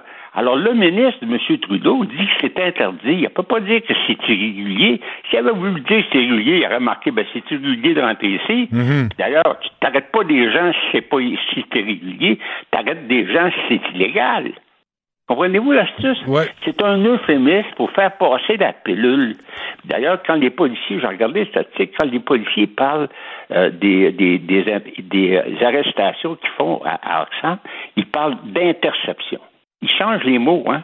C'est, on change le vocabulaire pour essayer de faire dorer la pilule, mais c'est des entrées illégales. Puis je vais vous dire pourquoi, comment ils procèdent. Je l'ai découvert, je l'ai découvert, ça, ça va être très intéressant. D'abord, je vais vous dire quelque chose pour les, pour les auditeurs, pour que ça soit compris. Moi, je vais essayer de vulgariser Mais ça. là, il nous reste trois minutes, euh, Pierre Cloutier. Ah, boy. OK. Personne n'a le droit d'entrer au Canada sans un contrôle. Ça, c'est clair. La loi est là. Deuxièmement, quand tu veux faire un contrôle, il faut que tu te présentes à un point d'entrée régulier. Troisièmement, si tu ne te présentes pas à un point d'entrée régulier, tu dois te présenter à un point d'entrée régulier. Autrement dit, pour les gens de Roxham, la loi au Canada, c'est de dire vous n'avez pas le droit de rentrer ici, puis vous devez vous présenter à l'ACOL. C'est Mhm. ça, le, le devoir du premier. Ils ne le feront pas. Au lieu de ça, au lieu de prévenir des infractions, parce que c'est une infraction, mais le truc là-dedans, c'est qu'ils les arrêtent pour la forme, parce qu'ils jouent, ils, ils bénéficient d'une unité. Ils ne peuvent pas les poursuivre, les traduire devant le tribunal parce qu'ils béné- ils bénéficient d'une unité s'ils rentrent de façon illégale jusqu'à temps que leur statut ne soit pas décidé. Alors, c'est que ça donne d'arrêter des gens juste pour le bénéfice de dire, nous autres, c'est ça vous pourquoi ils le font? Simplement pour qu'ils mettent les pieds au Canada. Ouais. Parce qu'une fois qu'ils ont les pieds au Canada, ils sont protégés par les lois internationales, puis tout le système, les lois généreuses canadiennes. Le truc, c'est des. Parce qu'une personne qui est l'autre bord de la frontière, l'autre bord de la rivière, mettons, il n'a aucun droit, le Canada n'a aucun droit, aucune obligation envers quelqu'un qui est sur le territoire américain.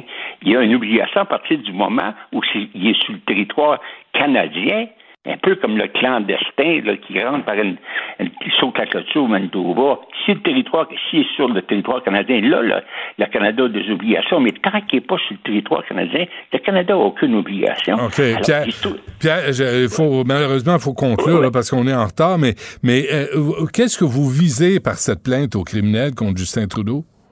on veut qu'il ferme le chemin Roxham. C'est tout. Puis, euh, il y a d'autres choses qui s'en viennent, là, aussi. Là.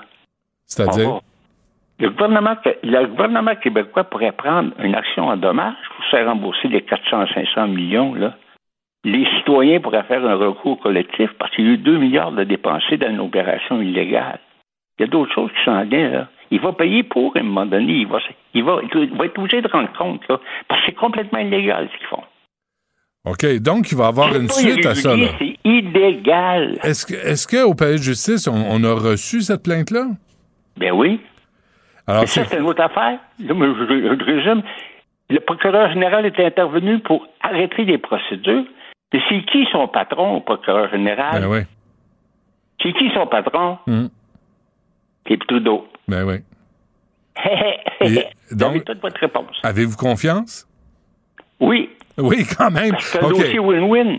Bon, ben, écoutez, Pierre Cloutier, donnons-nous euh, donnons-nous rendez-vous, là, parce qu'on a été euh, mal pris par le temps. Euh, puis j'aimerais ça qu'on fasse le suivi de cette histoire-là, là, cette plainte au criminel contre Justin Trudeau. Euh, restons en contact, puis continuons de nous parler. Oui, alors, euh, vous pouvez m'appeler n'importe quelle table, Benoît, ça me fait plaisir de vous parler. Ça marche, OK. Et c'est quoi les prochaines bien, étapes? C'est quoi les prochaines étapes, là? Les prochaines étapes, on est en train de regarder, euh, de regarder la possibilité d'aller en revision judiciaire OK. et peut-être la possibilité de porter une autre accusation. Bon, on va suivre ça. Pierre Cloutier, un gros merci. À la prochaine. Bye. Merci. Au revoir. Merci à toute l'équipe. Euh, Yasmine suit à l'instant. On se reparle demain dès 11h. Cube Radio.